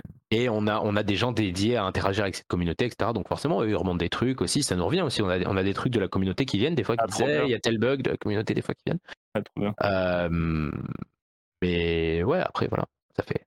Ça fera- De toute façon, euh, voir les gens kiffer ce que tu as fait, peu importe ce que ce soit, ce sera toujours gratifiant. Et donc c'est vrai, que t'as l'air d'avoir, euh, un attachement particulier au jeu. Tu as beaucoup parlé de Ghost Recon tout à l'heure. T'as l'air d'avoir un attachement particulier, plus- beaucoup plus au jeu de Ubisoft. Peut-être que tu étais plus proche dans les projets du jeu. Et Ouais. du coup, est-ce que là, j'ai- quand on a préparé l'émission, du coup, tu parlais justement, peut-être t'avais été touché du retour des joueurs sur euh, Ghost Recon notamment. Ghost Recon m'a appris à pas aller sur Reddit à la sortie d'un jeu, en fait. Ok. non, parce que Ghost Recon Breakpoint, c'est 58 métacritique, je crois. C'est pas un Ouais. bon jeu. Mais ça, on- en fait, ce qui est extrêmement frustrant sur Ghost Recon, c'est que c'était. euh, on le savait tous, on l'a remonté des milliards de fois, et après, c'est des choix éditoriaux et, euh, et, créatifs, etc. Tu vois. Mais il y a plein- c'est frustrant. en fait, c'est un peu. Voilà, Ubisoft, de mon expérience en tout ça, c'est souvent frustrant. Parce que tu sais que ça pourrait être tellement mieux à chaque fois. Et, euh, Ah ouais. et- mais c'est une, vision de faire c'est une façon de faire, tu vois. C'est c'est une façon qu'ils ont de faire. Et euh, je suis plus attaché au jeu, déjà, ouais, parce que j'étais plus près. Euh, je bossais quand même sur les jeux à l'époque, beaucoup plus que maintenant. Et aussi, bah, c'est l'équipe avec laquelle j'ai commencé à lead. Et c'est une équipe avec, encore aujourd'hui, j'ai des très très bons rapports. Alors, j'ai des très bons rapports avec mon équipe à Crytek aussi, hein, qu'on se le dise. Mais, mais c'est différent. Euh, c'est- vraiment euh, genre mon équipe. euh, bah là, tu vois, typiquement, je suis redescendu à Bordeaux il y a, il y a quelques semaines. Il y avait toute mon équipe ingé, on est tous allés boire des coups, enfin, on est tous potes, tu vois. Mhm. Et, et ça, bah, ça soude en fait. Et c'est c'est surtout parce que Ghost Recon et Assassin, c'était des projets qui étaient difficiles, qui accouchaient dans la douleur, tu vois. Et, et du coup, ça soude. Un peu comme les gens à l'armée qui ont fait la guerre ensemble, tu vois. Alors, je, je, je, je ne, Wow. je ne me prétends pas être aussi, euh, aussi euh, soudé, etc. Mais tu as, une certaine notion de, de, de fraternité, de sororité, de camaraderie, merci. Euh, vis-à-vis de ça en fait parce que vous avez vous avez été là-dedans et faut voir qu'avant cette équipe-là elles avaient pas de manager enfin elles avaient un lead mais elles avaient pas de, de Mm. PM en gros et ils étaient très réticents quand moi je suis arrivé ils s'en voulaient pas ils disaient ouais, ça sert à rien machin etc et en fait euh, on a développé des relations qui sont très bonnes et encore aujourd'hui Ouais. Euh, Ah, mais c'est vrai qu'on Ouais, suspecte c'est pas. Et ça, je sais pas à quel point ça aiderait la co. Parce que tu vois, moi, j'avais. La perception que j'avais de Ghost Recon, Ghost Recon euh, Breakpoint, Mhm. c'est justement tout l'inverse. Je me suis dit, ah putain, c'est un renouveau du genre. euh, Enfin, du genre. En tout cas, c'est la consécration du, de ce que pouvait être la licence Ghost Recon. J'avais l'impression que Ubisoft avait pris son temps. Et j'avais même l'impression que, hum, que le, comment dire, le, le- la critique avait été plutôt favorable à son encontre, tu vois. Peut-être que c'était pas vu dans les ventes, mais tu vois, j'ai l'impression que en critique, les gens étaient genre, ah ok, cool, genre bah, proposition si, si tu, si considères, euh, si tu considères que plus de 50 sur Metacritic c'est positif, oui, tu vois. Mais, euh, mais non, les retours, les Metacritic, retours ont quand même, c'était quand même assez, assez buggé. Metacritic, c'est un agrégateur de critiques. euh, Non, non, mais je savais pas. Le, je savais pas Ah, d'accord, ok, donc, ouais. Euh, euh, ouais, hein, en fait. Ouais, peut-être buggy, mais du c'était coup, quand même assez la- buggé, etc. Et bah, t'as des gens qui jouent encore hein, à Breakpoint. Ouais, bah oui, j'ai vu, j'ai vu. Ouais. T'as as des gens qui, qui jouent encore, mais c'est un corps très petit, euh, etc. Donc, euh, ouais, les, les retours à l'époque étaient pas, étaient pas ouf. euh, surtout sur Reddit, quoi. Donc maintenant, en fait, quand c'est un truc qui sort, je vais surtout pas sur Reddit parce qu'en fait, Ouais. c'est souvent une minorité qui est très vocale et qui va forcément gueuler. Ouais, bah oui. Et, et souvent, ils gueulent sur des trucs dont ils ont absolument pas conscience, en fait. Et typiquement, le, truc que tu entends partout euh, dans tous les jeux compétitifs, ça va être Ah là là, euh, les serveurs ils sont claqués, pourquoi vous faites des skins en fait? Euh, Tu penses que les artistes ils vont résoudre tes problèmes DNS, frérot? Et, Tu vois, genre. Et, et en fait, c'est des trucs qui sont pas du tout liés et, euh, et c'est des gens qui parlent beaucoup sur des choses qu'ils connaissent pas. Et c'est normal, hein. Moi le premier, en fait, si tu veux, quand il y a des, des fois des trucs qui me saoulent, mais, euh, mais voilà, ce qui, ce qui m'embête un peu, c'est que les gens ils sont rapides à gueuler sur des trucs dont Bah oui, dont ils comprennent pas le quart et ils pensent tout savoir, tu vois. ouais, bien sûr. Ça se saurait si les gens donnaient leur avis euh, sans savoir sur Internet quand même. hein. Ouais, attends, C'est quand même pas l'endroit, quoi. pas ça, là, Internet 2.0, c'est not my Internet. Euh, Euh, je, je reviens sur un petit truc que, que tu as dit, tu as passé vite fait. Euh, mais tu en as un peu parlé. Tu as le rapport justement que, en, en effet, je, je suis tout à fait d'accord avec toi. Quand tu, sors un jeu euh, sur lequel tu as travaillé, tu as, une certaine fierté et tu es très content de voir les gens y jouer. Et euh, toi, justement, vu que tu es un peu plus dans la team qui est en arrière-boutique, on va dire, entre guillemets, euh, du coup, quand le jeu sort, tu te sens un peu plus distant de cette réussite ou euh, et où et que toi tu as cette fierté ou ce plaisir tu le ressens plus quand c'est l'équipe de développement qui euh, qui utilise euh, ce que tu as fait? Ou euh, comment comment tu, tu ressens ces choses là et qu'est-ce que comment tu vis un peu euh, les sorties des jeux ou justement les sorties de tout sur les sur les devs etc. Euh, bah maintenant les sorties de jeux, ouais, j'en suis un peu distant parce que j'y suis pas, c'est pas moi qui, qui les fait, si tu veux. Euh, à Ubi c'était moins vrai, mais il y a aussi euh, souvent en fait, je dis que je bosse sur tel et tel jeu pour simplifier, parce que les gens ils ont un peu du mal à comprendre le principe de moteur Mhm. et de bosser dans le jeu vidéo sans faire des jeux vidéo. Tu vois.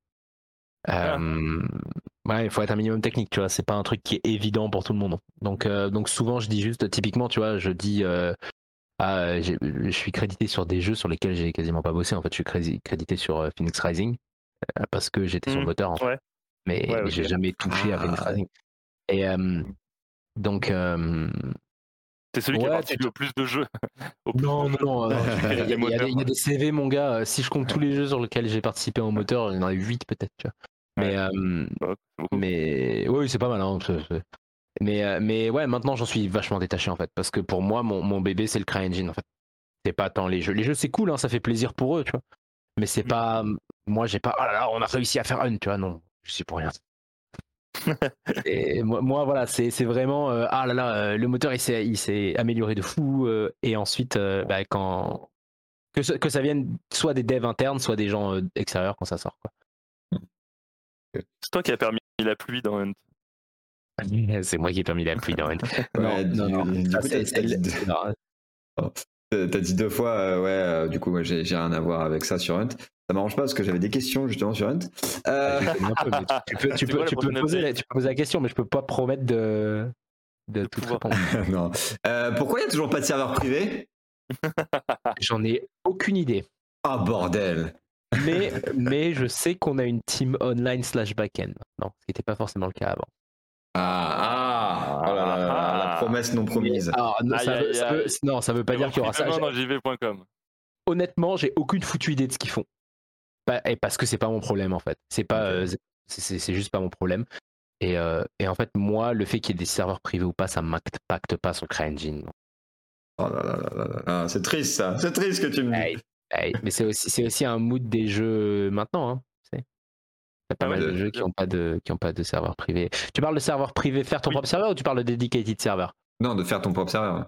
Ah ouais, bah, je sais pas. Je pense qu'à mon avis, c'était trop galère et qu'ils ont préféré faire du Ouais, je gameplay. pense Je que c'est pense. galère. Bah, je pense que c'est- en vrai, je pense que c'est. Enfin, ouais. Et c'est et c'est toujours galère à faire rétroactivement en fait. Ouais, bien sûr. Ouais, j'imagine Ah, ouais. que ça doit être une belle usine à, à mettre en place, mais bon. Après, nous, on a ouais. des serveurs privés en interne, tu vois, mais euh, Oui, ce que j'allais dire, c'est sûr que vous, ouais. on, on, on fait Oui, pas je un vois problème. à chaque fois qu'on veut tester, tu vois. Là là. Mais en fait, le truc, il est fait, quoi. Il n'y a plus qu'à le push. Euh, oui, la bah version. Il y a, a plus qu'à push. C'est vrai que faire, bosser, faire jouer 12 personnes en même temps et 3 millions, c'est pareil. C'est c'est exactement la même infra derrière. C'est le même. T'inquiète. Ouais, c'est ça sur ma machine euh, Oui, oui. Voilà. Ouais. Ok. Euh, Euh, ouais, j'ai une petite question euh, sur le, là sur, euh, sur tes fonctions en tant que, je vais dire producteur de manière générale pour, Ouais, vas-y. pour, pour faire la globalité. Euh, comment comment ça se passe ton métier? Parce que alors, je me représente bien ce que c'est un programmeur qui est dans le rush ou un artiste qui est dans le rush. Voilà, il y a beaucoup d'assets à produire, il y a beaucoup de code à faire, il y a beaucoup de features à débugger, des choses comme ça. Qu'est-ce que ça veut dire un producteur dans le rush? Qu'est-ce que tu dois faire? Qu'est-ce que quelle peut être la, la, la quantité de travail à accomplir et qu'est-ce que c'est que tu dois faire justement dans ce genre de cas? Ça dépend de qui t'as au-dessus. Parce que ça dépend à quel point ils veulent avoir des updates souvent. Typiquement, si t'as quelqu'un qui veut avoir un truc euh, by the minute, tu vois, il va, tu vas aller poker les gens très souvent. Et ça, c'en est. Ouais, pour être sûr que ton estimation, c'est la bonne. Tu vas, tu vas pas attendre que, euh, que le mec il dit ah tiens je vais être en retard. Tous les jours tu vas le voir, tu fais on est toujours bon là-dessus, euh, t'es toujours on time, machin, etc.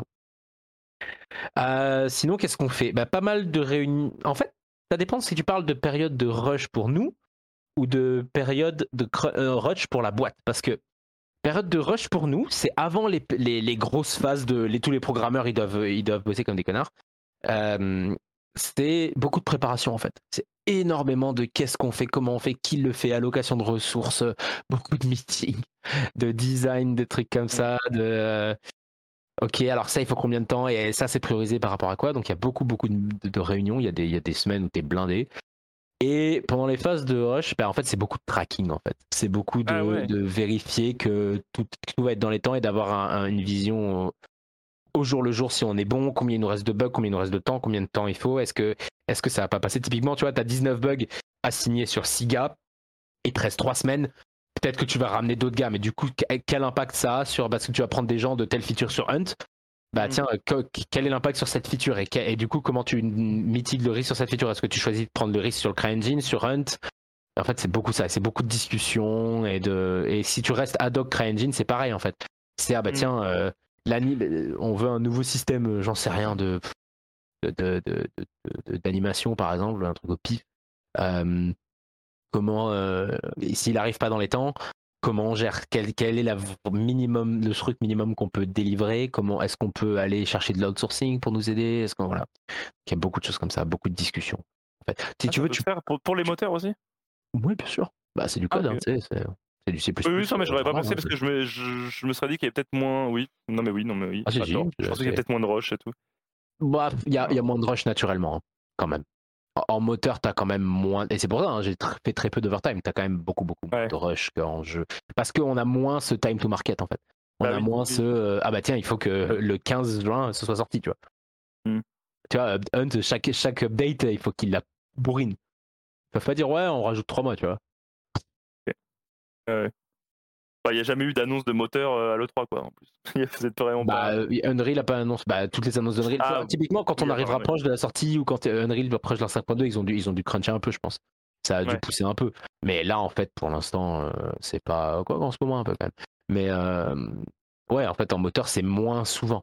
On a des temps d'itération qui sont plus longs, en fait. On sort pas un truc Ah tous les trois mois parce que, parce que notre modélisation, elle est plus sur le long terme. C'est plus à quel point vont être rentables les jeux qui sont faits avec notre moteur. Là où un jeu, il cherche à monétiser des skins, des armes, des modes de jeu, des gens qui l'achètent directement aussi. Tu vois, t'achètes pas CryEngine en fait. Oui. Oui. On n'a pas fait euh, 2 millions de ventes de CryEngine, mais ce qui est intéressant, c'est que bah, s'il y a un gros jeu, si demain, euh, je dis une bêtise, mais euh, demain il y a euh, bah, Cyanide qui sort un jeu avec CryEngine qui est un carton monumental, bah, nous on va se faire des thunes comme ça. Mais alors que c'est Oui. un CryEngine vendu, tu vois. enfin, une grosse licence. Et toi, du coup, là, pour boucler euh, sur tout ton parcours de vie, je dirais, est-ce que tu trouves que l'année que tu as fait, là, euh, euh, la formation de. de, de, J'ai plus le nom de la formation, mais celle Ouais, que tu as ouais. fait là, en, en gestion, vidéo, ouais. Mm. est-ce qu'elle t'a hum, servi? Enfin, Est-ce que tu te sens armé quand tu es rentré? Est-ce que tu te sers vraiment Tu te rappelles un peu de tes cours euh, Ou est-ce que tu as appris sur le tas, en fait? tu seras jamais assez armé pour aller dans le pro, quoi qu'il arrive. Peu importe, tu peux aller dans la meilleure école, etc. C'est parce que c'est juste pas possible en fait. Euh, après, ouais, franchement, je suis content euh, de l'avoir fait. Ça m'a donné des bonnes bases parce qu'il y avait, on n'avait pas de prof, on avait des intervenants. Euh, Enfin, c'était qui, qui faisait office de prof du coup, mais euh, des gens du JV, tu vois, et qui te Ah ouais. donnaient des vrais trucs. Tu vois, j'ai des produ- j'avais un, un AP, un producteur à Dontnod, un mec qui gérait une boîte indé, qui maintenant est, est chez The Sandbox. Euh, Hmm. Donc, ouais, ça, ça, ça nous a donné vraiment des, des vrais cas pratiques. Tu veux, moi, mon, mon, comment, mon mémoire entre guillemets de fin de, de fin d'année, c'était remplir un dossier CNC pour un, un jeu. Ah, trop bien. Voilà, Ah oui, donc c'est un cas qui, un truc qui peut t'arriver, tu vois. Donc euh, ouais, j'ai su, alors que je l'ai pas fait, mais j'ai su remplir un truc CNC, crédit d'impôt jeux vidéo, euh, euh, aide, euh, c'est fonds FAJV, c'est fonds d'aide aux jeux vidéo, Euh, voilà ce genre de choses, c'est des trucs que j'ai déjà fait en fait. Donc ça c'est très très pratique. Euh, après, euh, moi c'est un peu spécifique quand même parce que je suis producteur, mais oui, je me sentais, je me sentais armé et parce que ça te donne aussi. Si tu veux, on avait, j'avais déjà une certaine sensibilité à ça de par le lead euh, sur CS et sur LoL mais ça te donne des outils en fait. Typiquement, je savais pas comment faire un bon feedback, par exemple. Ah ouais? Euh, comment, Comment bah non, quoi un bon feedback alors? Bah, un bon t'as plusieurs manières de le faire, mais typiquement, moi j'aime bien, c'est une méthode qui s'appelle SBI, qui est Situation Behavior, Behavior Impact. Et en fait, c'est décrit la situation factuellement, décrit le comportement ou le truc que la personne a fait qui était pas, pas bien et quel impact ça a eu pour la faire comprendre. Mais t'as d'autres trucs, t'as euh, t'as Desk de c'est décrire, écouter le ressenti et je sais plus communication, je crois, comme ça. Euh, Enfin voilà, t'as as plein de manières de faire des bons feedbacks, t'as as des, frameworks pour ça en fait. Euh, et, en fait, tu te rends compte, apprendre, tu vois, par exemple, apprendre que le charisme c'est un truc qui se travaille. Si tu dis je t'emmerde à quelqu'un en, le regardant, euh, en lui regardant ses pieds, ça n'a pas d'impact. Si tu le regardes droit dans les yeux et que tu fais je t'emmerde, c'est pas pareil. et, euh, et en fait, Déjà c'est vrai vécu pour là tout. Déjà vécu euh, au taf? Je t'emmerde, non, mais c'est c'est l'exemple qu'on nous a donné pour. euh, pour euh, Et tu vois, des, des questions d'intonation, de apprendre euh, comment gérer ta forme quand tu présentes, dans le sens où 65% de ce que, ce que les gens retiennent, c'est comment tu dis les choses, pas ce que tu dis. C'est-à-dire que si je te file, imagine, je te file euh, une pièce d'un euro dans un supermarché et que je te fais, euh, tiens, tu veux un euro? Tu me connais pas, dit Dev, dit d'Adam, tu vas faire, bah non, parce que tu vas te dire, c'est chelou, tu vois. Pourquoi il y a quelqu'un qui me donne des thunes gratos, c'est bizarre. Alors que si j'arrive et que je prends un, un petit bout de bois dans un sachet bleu et que je fais un grand stand, bout de bois dans un sachet bleu, je fais que j'ai des gens avec des t-shirts qui font ouais salut vous voulez un bout de bois dans un sachet bleu, bah, tu vas le prendre. Et Ça, me rappelle on- vraiment, ça c'est vraiment pour moi les scènes Just Dance de tous les salons JV que j'ai fait. c'est- c'est- en fait la forme c'est super important. Tu peux raconter et c'est pour ça aussi qu'il y a autant de scams etc qui marchent parce que tu peux raconter ce Mhm. que tu veux à partir du moment où les gens ils croient en toi, on s'en fout de ce que tu racontes. Alors dans, idéalement tu combles le reste par du fond quand même. Hein. Tu- tu- Oui, ce serait mieux. ouais. mais, mais si tu veux, si tu peux, tu peux être le mec le plus, le, le plus pointu sur ton truc et, et dire le truc le plus intéressant du monde, si tu le racontes d'une voix monocorde, que tu racontes pas une histoire, etc., ben, on va se faire chier. Et en fait, les gens, ils préféreront regarder. Alors, c'est un, c'est un exemple, mais ils préféreront regarder quelqu'un qui va, qui va te dire un truc moins profond, mais tu vas comprendre le principe, qui va te raconter une histoire, qui va te pareil, qui va élever un peu la voix, baisser un peu, euh, etc., Mhm. qui va être dynamique, plutôt que quelqu'un qui est ultra technique, où tu vas tout connaître, mais qui, qui fait, alors voilà, donc euh, le C++ on fait comme ça, et du coup ça fait ça, et machin, etc. Mais moi, si t'imagines si j'avais fait cette interview, enfin ce podcast comme ça, si j'avais fait, ouais, bah, CryEngine, c'est bien. On t'aurait viré, mec. Euh, on euh, la, la prochaine version, elle va sortir, je sais pas quand, tu vois. Faut, faut mettre un peu, de, un peu de vie, tu vois. Il faut, faut mettre un peu de vie dedans. Et en fait, euh, ça, c'est des trucs que, que j'ai appris à l'école. Et après, tu peaufines. Il y a des situations que j'ai rencontrées en pro que j'ai jamais rencontrées à l'école, tu vois. Oui. Déjà, euh, premier truc où t'arrives, le gars, il fait Moi, je pense que les producteurs servent à rien. Tu fais Ah bon, bah, super. Pour convaincre des gens comme ça, en fait. Bah oui, bien sûr. Ah ouais, Et, bien. et com- comment tu convaincs des gens comme ça? Bah, Moi, moi j'y suis allé. bah, ils, avaient un humour qui était assez acide, etc. euh, tu sais, très taunt. Peut-être pas acide, mais très Mm. taunt. Et moi, je le- j'étais là depuis, euh, depuis 4 heures. Je leur en mettais des tags dans la gorge, tu vois. Il faut, faut que tu matches l'énergie un peu. Et après, en fait, c'est en, en leur montrant, en leur disant et en leur montrant que moi, j'étais pas là pour leur casser les couilles. J'avais, euh, j'ai des besoins de report, j'ai un truc à faire.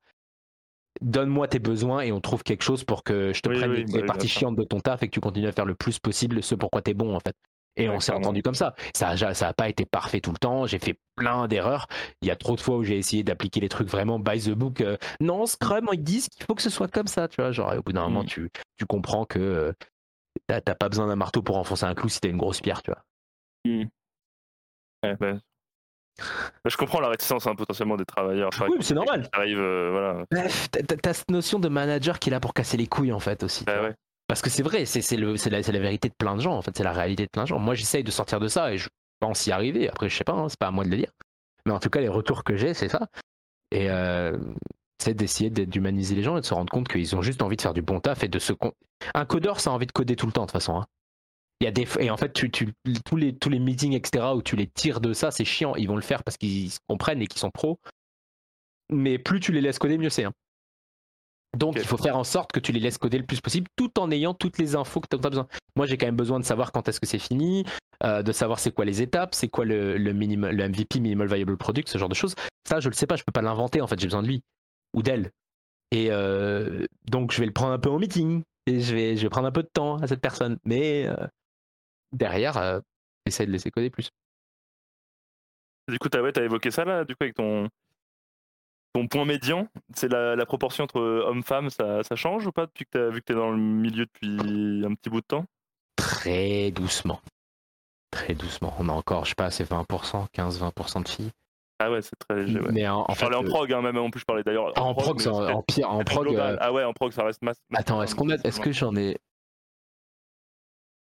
même à Ubi, par exemple euh, J'ai bossé avec une prog qui n'était pas une à l'époque où j'ai bossé avec. Euh, et en pro après, chez Ubi où il y en avait, très très peu, mais il y en avait. Et à Crytek, euh, il y en a genre ouais une ou deux. Ah, c'est peu. Très peu, ouais. Mais, mais ça, ça vient aussi, c'est symptomatique en fait, parce que déjà, le, le, milieu du jeu vidéo est très très boys club. Et du coup c'est dur de rentrer quand t'as une meuf tu vois même les écoles d'ingé ça c'est compliqué. Et aussi on va pas à mon sens assez parler dans des écoles mais je te parle de collège tu vois. Parce que souvent ils vont parler d'une université des gens qui sont déjà euh, un peu lycée mais lycée t'as déjà une bonne idée de ce que tu veux faire. Souvent. En tout cas je pense. Et mais tu vois aller parler au collège et montrer aux filles que c'est possible etc c'est ça c'est c'était top, tu vois. C'est vrai, mais... est-ce que vous avez ce temps-là, vous, pour faire ça? Bah, tu le prends après, hein, c'est des trucs qui te tiennent à cœur. Bah, je sais que ça dépend des boîtes, tu vois. Ubi, Ubi fait pas mal de temps comme ça. Ubi aime beaucoup euh, mettre, euh, mettre du temps pour aider autour d'eux, en fait. Ils font beaucoup ça, mm. typiquement pour la, la journée euh, de lutte pour les droits des femmes le 8 mars 2021. On avait fait un event réservé que pour femmes et non binaires. Et, qui était justement pour parler des métiers de jeux vidéo. Et moi, j'étais dans le truc producteur avec une collègue à moi, Diana. Euh, et en fait, euh, juste pour qu'elle puisse poser des questions sans être euh, pris d'assaut par des mecs, en fait. Parce que les mecs ont naturellement plus confiance en eux, vont moins se second guess et du coup vont poser toutes les questions, ils vont laisser aucune place aux meufs, en fait. Hmm. Et du coup, on a eu un échange qui était super. Il y en a plein qui m'ont ajouté sur LinkedIn et il y en a avec qui j'ai parlé après. Et tu vois, tu, que t'aides, quoi. Et, et en fait, euh, une de mes plus grandes fiertés, c'est de voir qu'il y en a une maintenant, de, une, même plusieurs, je crois, de ces, de ces personnes-là qui maintenant sont chez Ubi, en fait, et sont producteurs comme elles le voulaient à l'époque. Et ça, c'est incroyable. Moi, je, c'est, une énorme fierté pour moi d'avoir été euh, une petite partie de ça, tu vois. Mais après, c'est compliqué parce que moi, je suis, je suis un mec blanc.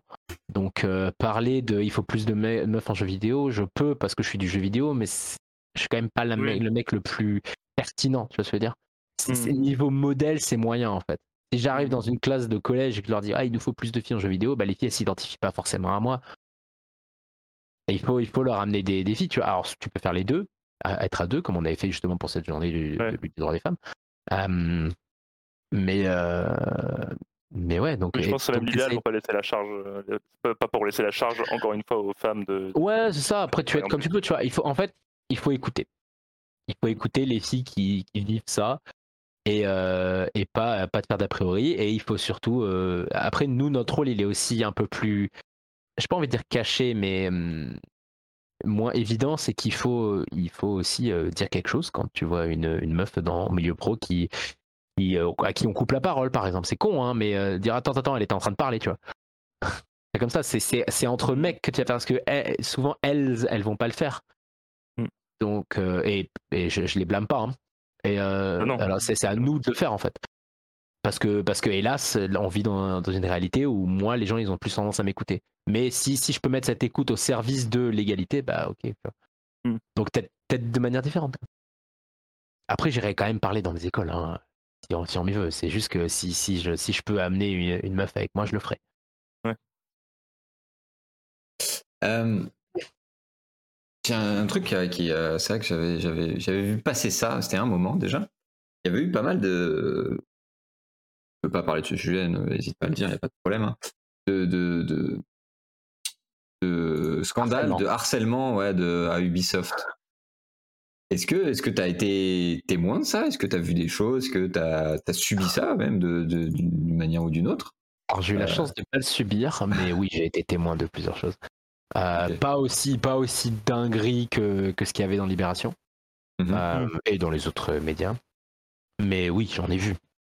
Et, euh, et je pense qu'on en a tous vu un moment ou un autre. Et, et je regrette de m'être tué à l'époque, justement. Hmm. Parce que, bah, tu sais, quand t'es junior, euh, que tu vois ça, tu, tu vois une, tu, tu as une blague sexiste qui part, tu te dis, ah, bah, ils se connaissent, tu vois. Ok. Ouais, mais on s'en fout qu'ils se connaissent. Mais tu vois, 20 toi, t'a- t'arrives, moi j'avais 25 ans, euh, c'était mon, nouveau taf. C'était pas de nouveau dans le jeu vidéo, mais j'étais nouveau à Ubi, nouveau taf, etc. T'as moins, euh, t'as moins la grande gueule euh, que j'ai maintenant, par exemple. J'ai moins une grande gueule que j'aurai dans 10 ans. Mais. euh, Donc, ouais, ouais, t'es témoin de certains trucs, mais je pense que tout le monde dans n'importe quel corps de métier a été témoin d'une ou deux dingueries dans sa vie, tu vois. Ah bah oui, bien sûr. Parce qu'à partir ça, du ça fait moment grand où bruit tout- dedans En interne, ça fait un grand bruit. Ouais, Ça- ouais, ouais, ça a énormément changé la face du bien. Alors moi, je suis parti euh, un peu au milieu Oui, de euh, ça. ouais. Euh, mais maintenant, il y a énormément de changements. Il y a beaucoup, beaucoup de trucs qui. Peut-être un peu trop, d'aucuns diront. Ça, ça ressemble plus à, à de la censure bienséante que, qu'à de la protection parfois.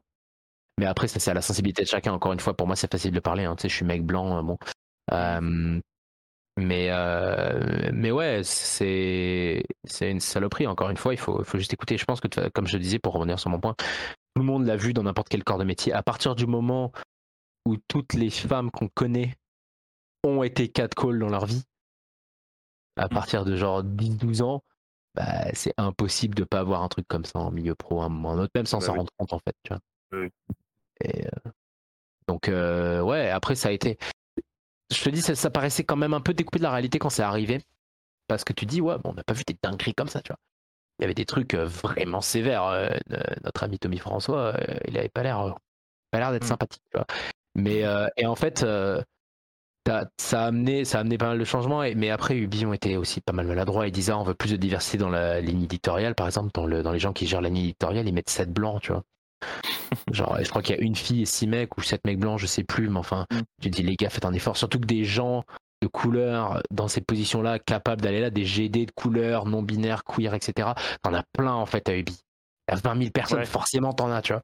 Bien sûr. Et euh, c'est un peu changé depuis, je pense. Oui, Mais tu vois, enfin, tu, tu, tu, tu fais des grands mails, des grandes déclarations de diversité, et derrière tu me c'est dis ça. que c'est blanc, et enfin, le, et dans que le des, marché, bl- que des blancs cis hétéros, bon. Et tu vois, j'en suis un. hein. Donc en, soi, moi, c'est un truc qui me profiterait. Mais il y a un moment, en fait, si on n'est pas égaux, on y perd tous. Quoi. Et, de fait, tu fais, tu fais toujours les mêmes jeux parce qu'il n'y a a pas de sensibilité différente, etc. Tu vois, c'est, des, des boîtes comme euh, Accidental Queens, etc. qui, amènent de la diversité dans, la boîte, qui font des jeux de fou, quoi. Donc, euh, que- ouais, c'est ouais, ouais, des sujets qui sont un peu chauds en effet. Et pense que ouais, même dans le vidéo, c'est par ça quoi. Je suis pas d'accord que ce soit des sujets qui soient chauds. En fait, je pense qu'ils sont chauds parce qu'on veut qu'ils soient. Parce que ça arrange pas mal de monde que ce soit des sujets chauds, en fait. Moi, je pense que ça devrait pas être des sujets tabous et chauds et compliqués, tu vois. Non, c'est une réalité dans laquelle on vit, faut en parler, faut mettre le doigt dessus. Et euh, il y a que comme ça que ça changera, en fait. Si on continue à avoir peur d'en parler, parce que c'est un sujet chaud, tu disais, euh, si tu veux pas en parler, euh, hésite pas, tu vois, ce qui est, ce qui est appréciable. Mais genre, si je veux pas en parler, je fais partie du problème, tu vois. Ah oui, bien sûr. Non, oui, mais, pour euh, toi, surtout oui, si, si toi tu sens que tu as la parole facile, etc. Oui, c'est C'est ça. Et en fait, il faut. C'est- un peu. euh, parler, euh, parlent même. C'est ça, ceux qui, ceux qui peuvent parler, ceux qui ont la capacité, le courage aussi. Enfin, moi, dans le sens, je parle de courage dans le sens, euh, pour moi, ça se traduit par de la prise en parole en public, mais pour quelqu'un, euh, pour une personne queer, c'est du courage de s'exposer aussi, Mhm. parce que, bah, parce qu'elles savent très bien qu'il y a des gens qui peuvent, euh, qui peuvent les agresser ou quoi, juste parce qu'elles sont différentes, tu vois. Et euh, il faut respecter ces gens-là, il faut les écouter, il faut les protéger, et c'est très important, tu vois. Donc moi, moi, ouais, je suis. C'est un sujet qui est très d'actualité, je suis d'accord, mais je définirais pas ça comme un sujet chaud. C'est triste que ce soit ainsi, hein, mais j'espère que bientôt ce sera un, un non sujet. Ah, bien sûr, non, non en, en soi, c'est vrai que c'est le sujet quelque chose, c'est les, les situations auxquelles on fait Ouais, bien face sûr. vis-à-vis de ça Bien sûr. sont euh, Ouais, bien sûr. compliquées, quoi. Mais, euh, mais ouais, en effet, et, euh, c'est vrai que dans le jeu vidéo, en plus, c'est ce que je trouve triste, c'est que c'est une industrie qui est jeune et qui est ouverte d'esprit sur plein de choses justement de par sa nature. Et que justement on fasse face on, fasse face quand même à, ce genre de, de problématiques c'est triste aujourd'hui quoi. Parce que on attend justement de enfin, moi en tout cas j'attends justement de, ce milieu jeune que ça évolue évolue bien dans, ce sens-là quoi ça, ça c'est intéressant comme discussion parce que on, dit souvent que le jeu vidéo c'est un milieu jeune et il y a deux manières de l'interpréter. Soit tu considères que c'est un milieu avec beaucoup de jeunes, ce qui est assez mm. vrai. L'âge médian c'est autour des, dans la trentaine, début de trentaine quoi. Euh, ou est-ce que tu considères que c'est un milieu jeune qui ça fait pas longtemps qu'il existe? Parce que les, en fait, le jeu mm. vidéo c'est pas si récent que ça. Hein. Enfin, ah la, la, NES ça a 40 ans. Hein. Mm. Tu vois, donc euh, on, a, on a plus cette excuse de ah c'est un truc qui est en développement. Non, non, le jeu vidéo ça fait plus de thunes que le cinéma. Euh, mm. depuis, depuis une dizaine d'années. Donc on, est, on, a, on a une certaine responsabilité aussi. Non, je pense qu'il voulait dire jeune par les, membres. Bien sûr, bien sûr. Non, non, mais, mais, tu vas voir, c'est parce que c'est intéressant justement comme point. Et ensuite, c'est un milieu jeune, plein de jeunes. Mais il faut voir aussi pourquoi. Parce que si, si disons qu'elle a 40, 40, 50 ans, le, jeu vidéo, ça a 40 ans, allez. Euh, pourquoi il y a personne qui part à la retraite? Moi, j'ai quasiment pas vu de gens qui partent à la retraite du JV. Alors que bah, les gens qui ont commencé dans les années 80, ils devraient. Euh, mm. Ça a commencé à, à l'époque, surtout, tu commençais rarement à 20 ans, tu commences à 30 berges. 80, euh, ils auraient dû partir à la retraite il y a 10 ans, tu vois. Mm. Et en fait, tu le vois pas. Parce que, quand on en parlait au tout début, le jeu vidéo, c'est un milieu qui est beaucoup plus précaire, qui n'est pas précaire, mais qui est plus précaire. Euh, il paye, ça paye moins, intrinsèquement. Il y a des mecs qui sont venus dans le JV et qui ont pris des cuts de 20K, tu vois. Mm. Euh, moi, je sais que le, jour où je là, je suis à Francfort en plus, le jour où je pars dans la finance, je gagne 24 plus, 20, 34 plus. Hmm. Et, en fait, c'est juste une réalité. Et t'as ça, et on parlait du crunch aussi. Genre, quand t'as trois gosses, 55 ans, t'as peut-être pas envie de bosser comme un connard 8h, 21h, 6 jours par semaine, tu vois. Et, c'est naturel. Et du coup, t'as un, plus, as un plus gros turnover aussi. Et c'est même pas un turnover de boîte à boîte, c'est un turnover d'industrie. Parce que bah, les, gens, quand, moi je le vois très souvent, hein, les gens quand ils arrivent dans 40-50 ans, ils se cassent du JV. Et c'est rare les gens qui restent après ça. Il y en a quelques-uns que mm. j'ai cités tout à l'heure, mais, mais c'est très rare. Et, c'est parce que des mecs, euh, c'est une balance entre passion et la vie que tu as envie de mener, tu vois. Euh, il y a un moment où la vie elle prend un peu le dessus, t'as des gosses, euh, t'as as envie de faire autre chose, t'as envie d'être payé un peu mieux parce que tu veux t'acheter une baraque, j'en sais rien. Et bah tu sors du JV. Et il y a des gens pour qui la passion elle est tellement forte que ça ne bougera pas. Et tant mieux pour eux, mais c'est pas la majorité. Donc moi je pense que ouais c'est une industrie jeune et pour revenir à ton point de départ, on devrait être. C'est triste qu'il y ait ces problématiques là. Le fait est que il n'y a pas moins de problèmes de sexisme dans les jeunes en fait. Hmm tu, vois, y a les, les, les, les, violeurs, etc., c'est pas, euh, c'est pas que des Émile Louis à 70 ans, tu vois. C'est mm. plein, de, plein de gens qui ont nos âges, qui ont 25-30 berges, euh, qui profitent d'une meuf qui est bourrée. Euh, mm. Ou, enfin, tu vois. Donc, Dans une relation de pouvoir au travail, justement. Exactement, aux relations de pouvoir. Tu, tu vois, bah, typiquement, moi, je suis dans une position qui est quand même assez, assez puissante, mine de rien. Mm. Enfin, j'ai un peu le droit sur où va le CryEngine, quoi. Donc, alors, je suis pas tout seul, mais euh, comparé, à quelqu'un qui est, qui est par exemple QA, qui est tout aussi important, voire plus critique que ma position, hein, on se le dise. Mais niveau politique, j'ai plus de poids et du coup, je peux en jouer, mais il faut pas. Après, euh, et pourtant, tu vois, j'ai, j'ai pas encore 30 ans, tu vois, j'ai 30 ans le mois prochain. Donc, mm. euh, désolé pour toi. Ah bon, ça va, je le mais, mais voilà, je pense que l'industrie jeune, c'est, c'est, c'est désolant, mais, mais ça me surprend pas en fait. Je, mmh. pense pas que pour moi ce soit surprenant que soit comme ça. Après, on a tendance à plus en parler parce que ça a tendance à être une industrie qui est plus artistique et du coup naturellement plus progressiste et plus de gauche, hein, mettons des mots sur les choses. de fait, tu as plus tendance de pointer ces choses-là. Mais les gens qui sont au pouvoir et qui ont le pouvoir de faire changer les choses, c'est pas ceux qui font les. C'est pas les concepts artistes. Tu vois? Oui. Il y en a, hein, il y, en a, il y en a, mais c'est toujours très dur de, de, changer un système de l'intérieur. Moi, je, je, suis persuadé euh, que quand tu as des, des, délires comme ça, ou même euh, c'est des Project Red, ceux qui ont fait The Witcher et Cyberpunk, ça, mm. ils ont des gros problèmes de crunch. On me dit, ouais, non, mais ils ont arrêté maintenant parce qu'ils ont fait un announcement, ils ont dit qu'ils arrêtaient. Pour moi, tant que tu coupes pas la tête, euh, c'est. Et dans le sens où tu vires pas les dirigeants, tu vois. Ah ouais, je sais pas si c'est suffisant. Je pense, je pense qu'il y a une relation systémique là-dedans, c'est-à-dire que les joueurs attendent beaucoup, le marketing euh, afflue, enfin, le- tout, le- tout le système qui, de production d'un jeu, jeu vidéo impose ces conditions. En vrai, en vrai, c'est très dur pour des studios de pas passer par ces trucs-là. Alors faut pas Moi, le je, tolérer. moi, hein. je pense pas. Moi, je pense pas. Honnêtement, je Bah, pense tu vois, est que entièrement Ubi- possible la preuve, tu disais tout à l'heure, tu disais tout à l'heure, Ubi, ils ont pas le temps. Il y a des conditions de travail qui sont telles qu'en effet, le jeu, il pouvait pas le sortir. Tu vois, Ubi, il pourrait pas se permettre là de prendre le temps de faire son jeu, qu'il soit débugué, qu'il soit innovant, Mais bien sûr que soit, si, en qu'il fait. soit pas Assa- Assassin's Creed 27. Mais, mais bien sûr que si. En fait, Assassin's Creed, t'as deux ans pour le faire en général. Le problème, c'est que on, on te dit, on, te dit, vas-y, on, on fait une histoire de, je sais pas, de 15 heures, Hmm. qui est faisable, tu scopes ton truc, etc. Déjà, t'as des mecs qui vont l'inflate. Des mecs qui vont dire, allez, on fait 20 heures. Et puis après, t'as l'édito qui arrive, allez, 30 heures, parce que nous, on Ouais. veut vendre un truc que 15 heures, ça pète pas, tu vois. Et en fait, ça peut pas rentrer. Oui. Mais, et c'est le problème que t'as depuis les, des, des projets étudiants. hein.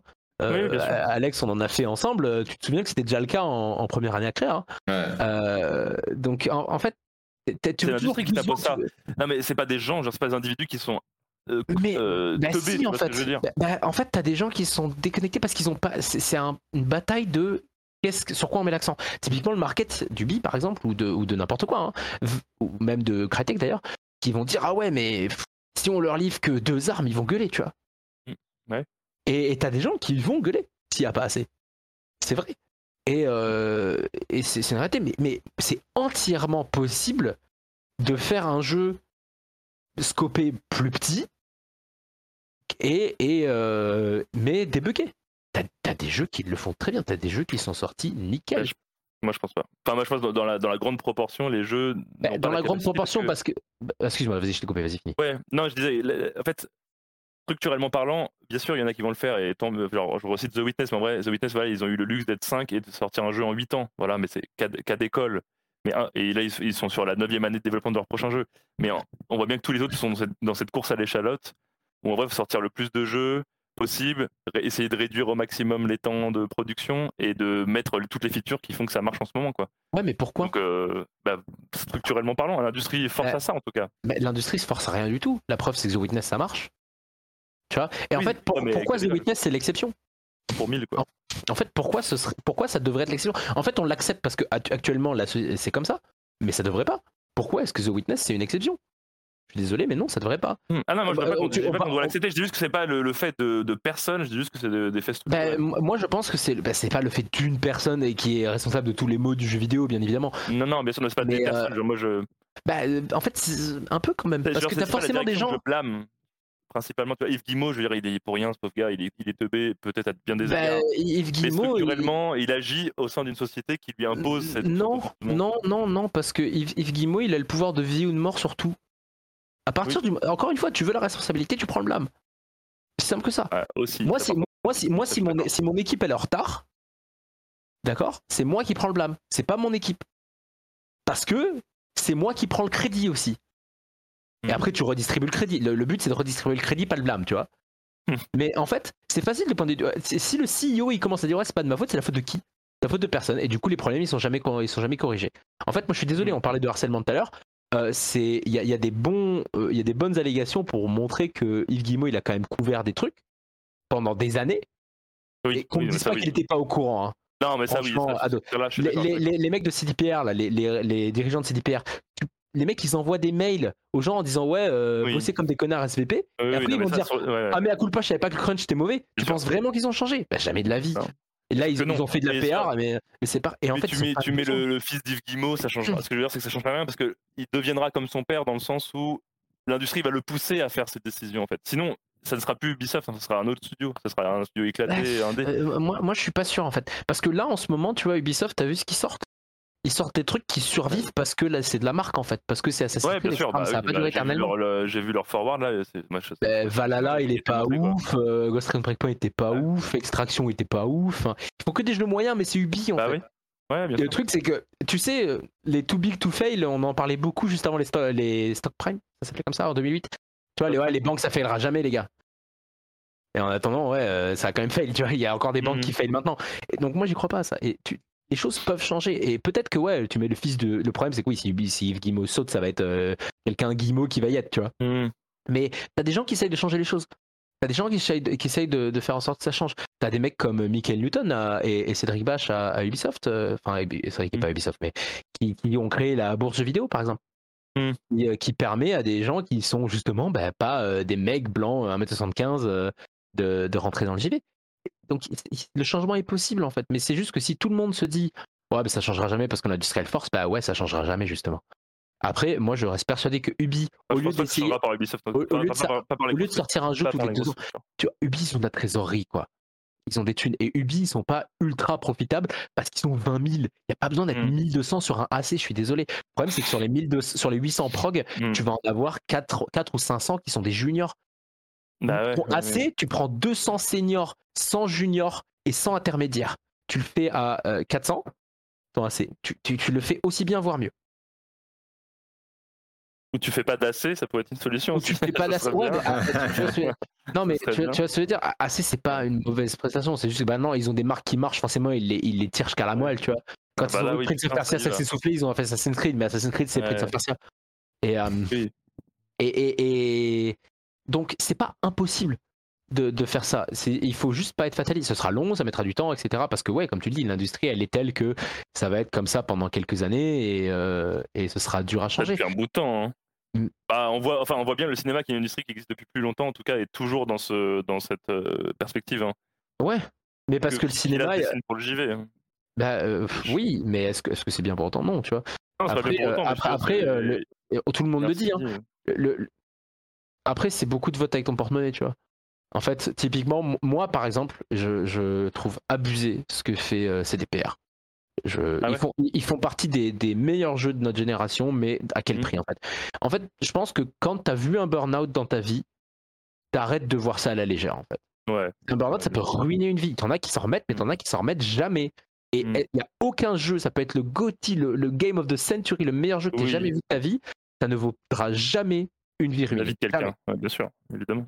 Et, et en Ouais. fait, et, et en fait, à partir de ce postulat-là, bah, moi, je sais que je postulerai jamais chez CDPR parce que j'ai pas envie de participer à ça. Et euh, j'achèterai jamais un jeu CDPR, tu vois. Mhm. Parce que, en fait, c'est ça, c'est.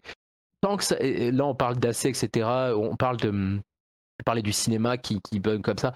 Les, les films où tu sais qu'il y a du crunch de connards, etc., bah, va pas les voir, en fait. Il y a un moment, à un moment, faut être cohérent, tu vois. Tu peux pas, tu peux pas dire ah ouais, je suis pour ça et, et aller, et aller donner de l'argent aux trucs qui supportent ça, en fait. Et c'est- Non, ouais, mais compliqué. Tu, tu te coupes de pas mal. Ouais, compliqué. pas- Bah, compliqué, ça dépend. Compliqué dans le sens où la responsabilité individuelle, elle est trop faible. Encore une fois, je pense qu'il y a des res- responsabilités structurelles qui là sont plus intéressantes Certes, à mais, après, tu as un cercle de l'inaction en fait. Parce que si toi tu fais rien, oui, oui, et les mecs aussi, toi ils vont rien faire. et faire. Ouais, donc, ouais. donc tu, tu prends, un, prends un exemple complètement hors JV, le, le véganisme par exemple. C'est quelque chose qui existait déjà, ça existe depuis des années. Tu vois. Il y a des gens qui étaient Ouais. véganes il y, a, il y a 30, 40, 50 ans, 100 ans même. Et, mais depuis 3-4 ans, ça a pris une grosse ampleur parce que tu as des gens qui ont poussé pour avoir de la qui, de menthe Ouais, et qui ont ouvert des trucs et qui ont fait machin. Ces gens-là, ils ont été crachés. Ouais, mais à dessus quel pendant prix des- Ouais, mais tu vois, à quel prix pour les gens? Tu vois, à quel Ouais, prix? mais- Ah, en fait, le végétarien ou le vegan du, du groupe ou de ta famille et tout, à quel prix, tu vois? Eh ben, eh ben, il y a un moment. En fait, ça dépend de ta, de ta euh, vision de, et de ton, ton rapport éthique avec ça, tu vois. Ouais. Non, mais moi- moi, je- demander à des gens de faire ça, tu vois. Bah, c'est des dur, gens, mais soyez en les, fait, soyez les, les, les porte-paroles. mais, mais t'as de- des gens à qui t'as pas besoin de demander en fait. Et dans le Ouais, jeu, ouais, c'est pareil, t'as des gens, t'as des gens qui le font, et ces gens-là, ils, ils, ils vont être porte-étendard, et derrière, c'est plus facile. C'est comme aller danser sur un- une piste de danse euh, à un mariage, tu vois. Une fois que le premier l'a fait, c'est plus facile d'y aller. Ouais, Et, c'est plus, et si toi, t'es timide, tu vas peut-être attendre qu'il y ait 40 personnes. Euh, Il y a quelqu'un qui se sent pas trop, il va attendre qu'il soit deux, il va y aller aussi, tu vois. Hmm. En fait, c'est ça. Et c'est un effet boule de neige. Donc, au final, tu, tu, tu vas dire, ouais, bah, tu commences à, à pousser à mort pour que tes jeux aient zéro crunch, etc. Moi, typiquement, dans mes équipes engine, alors c'est plus facile dans mon contexte quand même, mais je pousse à mort pour qu'il y ait zéro crunch.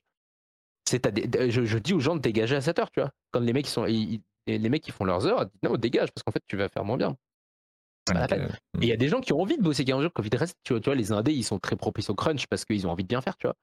Mais euh, et, t'as des- et, et je me suis déjà pris la gueule avec plein de gens dans toutes mes boîtes parce qu'ils disaient non, mais il va falloir faire des overtime le week-end. Non, on fait un jeu, on sauve personne, tranquille. C'est Hmm. c'est pas grave si le jeu il a deux. Non, mais tu vois, genre, Ouais, les pompiers, ils peuvent pas faire ça. Ils peuvent pas se permettre de dire ouais, non, on verra demain, tu vois. Nous, on peut se permettre, franchement, on fait des jeux vidéo, quoi, tranquille, faut pas se noyer dans un verre d'eau. Et, euh.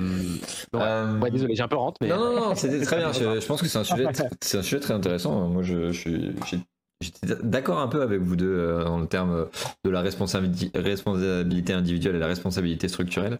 Euh, c'est un sujet très, ouais, très intéressant. Du coup, on va, on va passer dans la dernière, euh, la dernière partie de l'émission. Donc, pour les personnes dans le chat, si, si vous pensez, si vous avez des questions à poser à, à Mathieu, n'hésitez pas à les écrire. On, on, on les posera à la, à la toute fin. Euh, sinon, en attendant, Mathieu, on va. Tu nous as parlé un peu de, de ton rapport avec euh, justement euh, de- entre jouer et travailler dans les jeux vidéo, où tu nous as dit que tu décorrélais vraiment vachement les, les choses. Mhm. Euh, Est-ce que tu peux nous parler quand même d'un jeu ou d'une licence qui t'a qui t'a marqué? Oui, oui, je peux faire ça. Avoir laquelle, c'est la question. Euh, Ah, quand même, je pense Deus Ex. Euh, Je suis quand, quand je joue pas compétitif, j'aime beaucoup ce qui est infiltration.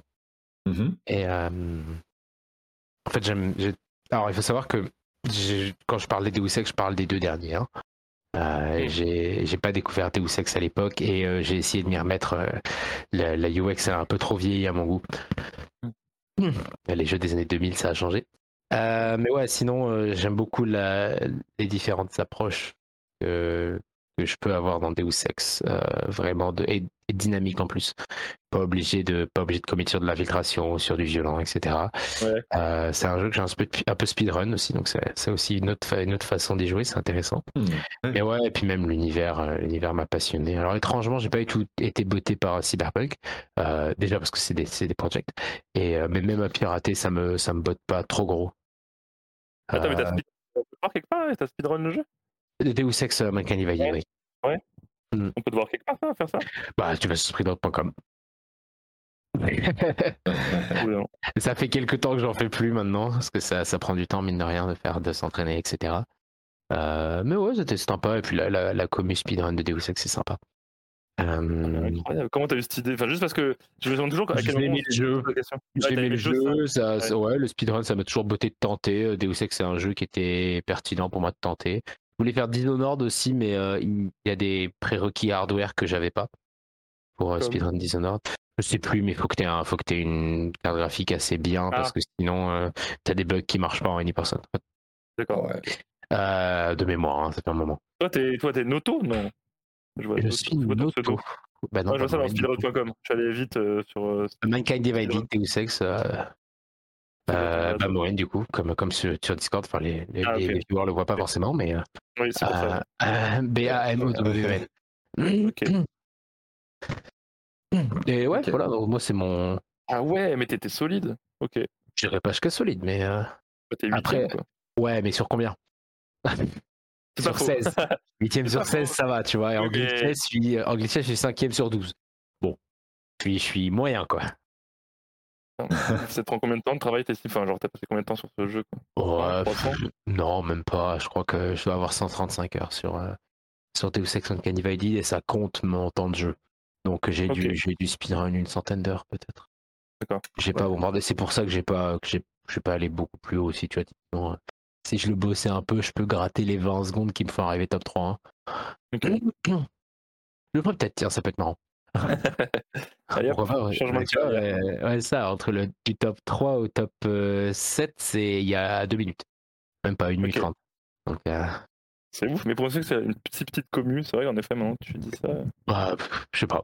Honnêtement, je sais pas. Parce que c'est pas un si gros jeu que ça, mine de rien.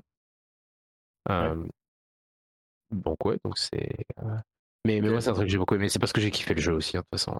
Et en ce moment, je fais Stray. Oh. Ah, le truc Qui- du chat là? Ouais. Mais alors justement, un, un poil déçu parce que je l'attendais, je m'attendais à ce qu'il soit un peu plus comme Deus Ex, un peu plus, tu sais, euh, différents choix de rentrée, etc. Il est quand Ah bon? même assez guidé. Hein. Ah oui, c'est linéaire, ouais. Moi, j'avais pas compris ça du marketing. Tout pas jusqu'à linéaire, mais il est quand même pas mal. Bah, t'as des phases très linéaires, t'as des phases de, de, de- pas de rail shooter du coup, mais juste euh, court. Euh, c'est un peu énigme, mais c'est en fait t'as pas mal de trucs typiquement où tu dois parler à un perso qui te fait rentrer chez quelqu'un et après une fois que t'as parlé à cette personne dedans, là il t'ouvre une autre sortie et tu peux y revenir par l'autre sortie en fait. Mais t'as pas différents moyens Ah. d'entrer dans un truc. C'est un peu, c'est un peu dommage, mais bon, c'est aussi un, petit studio donc euh, je Ouais. pas la pierre. Euh, du coup, euh, est-ce que après, ouais, c'est vrai que toi, ton, ton, métier c'est un peu un peu plus tech, un peu plus moteur, mais est-ce que du coup, tu as des, des expériences vidéoludiques qui t'ont aidé, euh, qui t'ont marqué pour ton métier, qui t'ont influencé pour ton métier ou, ah bah, euh, Oui, oui, c'est LOL. Parce que. Mais pas pour les jeux en soi. Mmh c'est pour la composante humaine de ça, en fait, et de, de jouer e-sport à ça. vraiment, ça m'a. ça m'a C'était intéressant quand j'ai commencé en plus, parce que. Quand j'ai commencé à bosser, pardon, parce que le le management que je faisais au taf me servait sur CS et le truc que je faisais sur CS me servait au taf. Mmh. Et j'ai toujours trouvé ça absolument incroyable. Euh, de, typiquement, euh, tu parlais tout à l'heure de donner des feedbacks, tu vois, donner des feedbacks, écouter, résoudre des conflits, euh, ça me servait trop sur CS. Et en fait, j'avais quand même une grosse base de d'organisation, de de, de, trucs comme ça qui venaient aussi de. Bah, typiquement, on est allé en LAN, c'est moi qui ai tout organisé, tu vois. Mmh. Et, et, ça, c'est des trucs qui, qui, qui m'ont servi aussi. Donc, ouais, je, dirais les, les jeux e-sport de manière générale tout ce qui a de la compétition, c'est mon kiff de toute façon. Hein. Maintenant, je fais moins de jeux vidéo, je fais du volet, tu vois. Donc, euh, mais euh, mais c'est de la compète quand même, et c'est ça qui me c'est ça qui me botte. D'accord. C'est hyper intéressant, je trouve, parce que justement, d'habitude, quand on parle à des gens qui travaillent dans le jeu vidéo, euh, généralement, ils ont d'expérience avec le jeu vidéo qui mm. ont marqué sur des systèmes ou sur des graphismes et tout ça, et qui disent tiens, j'aimerais faire ça, etc. Et justement, avoir cette composante de, de, gestion, de management, de mm. relations humaines, etc. C'est c'est quelque chose qu'on n'entend pas beaucoup. c'est, euh, en fait, c'est intéressant parce que moi, je suis pas un gros joueur dans le sens diversité, en fait. Je mhm. joue très peu, tu vois, dans les jeux qu'on a, qu'on a regardé là dans euh, Guess the Pixel, mhm. il y en a pas tant que ça que j'ai fait. Il y en a très peu que j'ai fait. J'ai pas fait Styx déjà, pardon. Mais euh, et, en vrai, si, t'aimes bien Deus Ex, tente Styx, on sait jamais. non, mais je suis pas très jeu solo, tu vois, de manière générale il faut vraiment qu'il y ait un truc qui me chauffe de ouf. Genre Stray, ça me chauffait de ouf. Euh, j'avais fait Firewatch aussi. Que... Firewatch, j'avais kiffé par exemple. Mais j'ai pas fait Outer Wilds par exemple. On, on, bon, on n'arrête pas de me spammer avec, donc au final, on a fini par le faire. Mais, euh, mais ouais, moi, je. Mais par contre, à côté de ça, j'ai. 3200 euh, heures sur CS et je sais même pas combien sur LoL, mais je suis même pas sûr de pouvoir savoir. Non, mais on veut pas savoir ça, sur LoL. Là. Oh en, vrai, je vais regarder en vous parlant. regardez, il y a, y a des types pour voir ça. Et encore, je suis même pas sûr qu'ils je pense que ça commençait à partir de 2014, un truc comme ça. Oui, c'est ça. Je pense que toute la période où on était à Créa, euh, ça, comptait pas trop à cette époque-là. Ça a été pire quand j'étais au chômage. Hein. J'étais en team Ah non, ça me dit. Ouais, non, 179, c'est pas possible. Ah non, c'est que depuis la saison 11, tu vois. Donc depuis deux ans, j'ai. Non, non, c'est deux, ans, saison Ça me donne pas des, des trucs euh, très vieux, tu vois. Donc c'est pas au final. Ils veulent éviter de, de sortir de cette spirale. Mais ouais. 3200, c'est énorme. 3200 sur CS, ouais, ouais. Et, CS, j'ai fait des, j'ai fait des semaines à, j'ai fait des semaines à K 50 ans, juste sur CS. Oh là là. Ah ouais, mais quand tu ne travailles pas. Et en, oh, fait, il, faut, il, faut, voir, il faut voir aussi qu'il n'y a, a, pas que du jeu, tu as aussi euh, typiquement on parlait de, préparation, etc. Il y a beaucoup de préparation de strat. J'ai des, des, des, playlists entières sur YouTube de, de grenades, de line-up, de strat sur CS. Pour ensuite, en fait, je faisais des Google Docs et des vidéos YouTube. J'envoyais ça à mon équipe. Je leur disais bosser ça pour la prochaine prac. Mmh. Euh, et, ils arrivaient. Et je partais du principe que tout le monde connaissait déjà les smokes, etc. Et on pouvait euh, vraiment euh, faire des dry runs, quoi, tu vois. Et, mais ça, ça, ça, je le faisais moi sur mon temps, en fait. C'était moi j'ouvrais CS, j'allais chercher, les, soit je l'ai trouvé sur le net, soit je l'ai trouvé moi-même. Euh, réfléchir à des strats, qu'est-ce qui va avec la force de qui, tu vois, parce que tu peux pas juste appliquer des trucs à, l'arrache, il faut aussi s'adapter aux, forces et aux faiblesses de chacun de tes joueurs. Donc, ça, c'est, donc il y, a, y, a, quand même sur les 3200, il y en a sûrement euh, deux ou 300 comme ça. Ah ouais. Wow, ok. Ah ouais, c'était vrai. Ah bah, quand tu, quand tu veux gagner, tu fais des efforts. Hein, et je te dis, là, c'est pareil maintenant avec le volet. Hein. Euh, ils, sont, ils, jouent tous depuis entre 10 et 30 ans au volet. Ça fait deux ans, j'ai à peu près leur level maintenant. Parce que, mais, parce que moi, je vais, à la, je vais à la salle tout le temps, euh, je joue au volet tout le temps, donc forcément. Ah, t'es un bourrin. ouais, j'aime gagner. Ouais, clairement. J'aime gagner en fait. Et, j'ai pas peur de me donner les moyens pour gagner, tout simplement. Mais, mais t'as pas essayé le round net? J'ai pas quoi?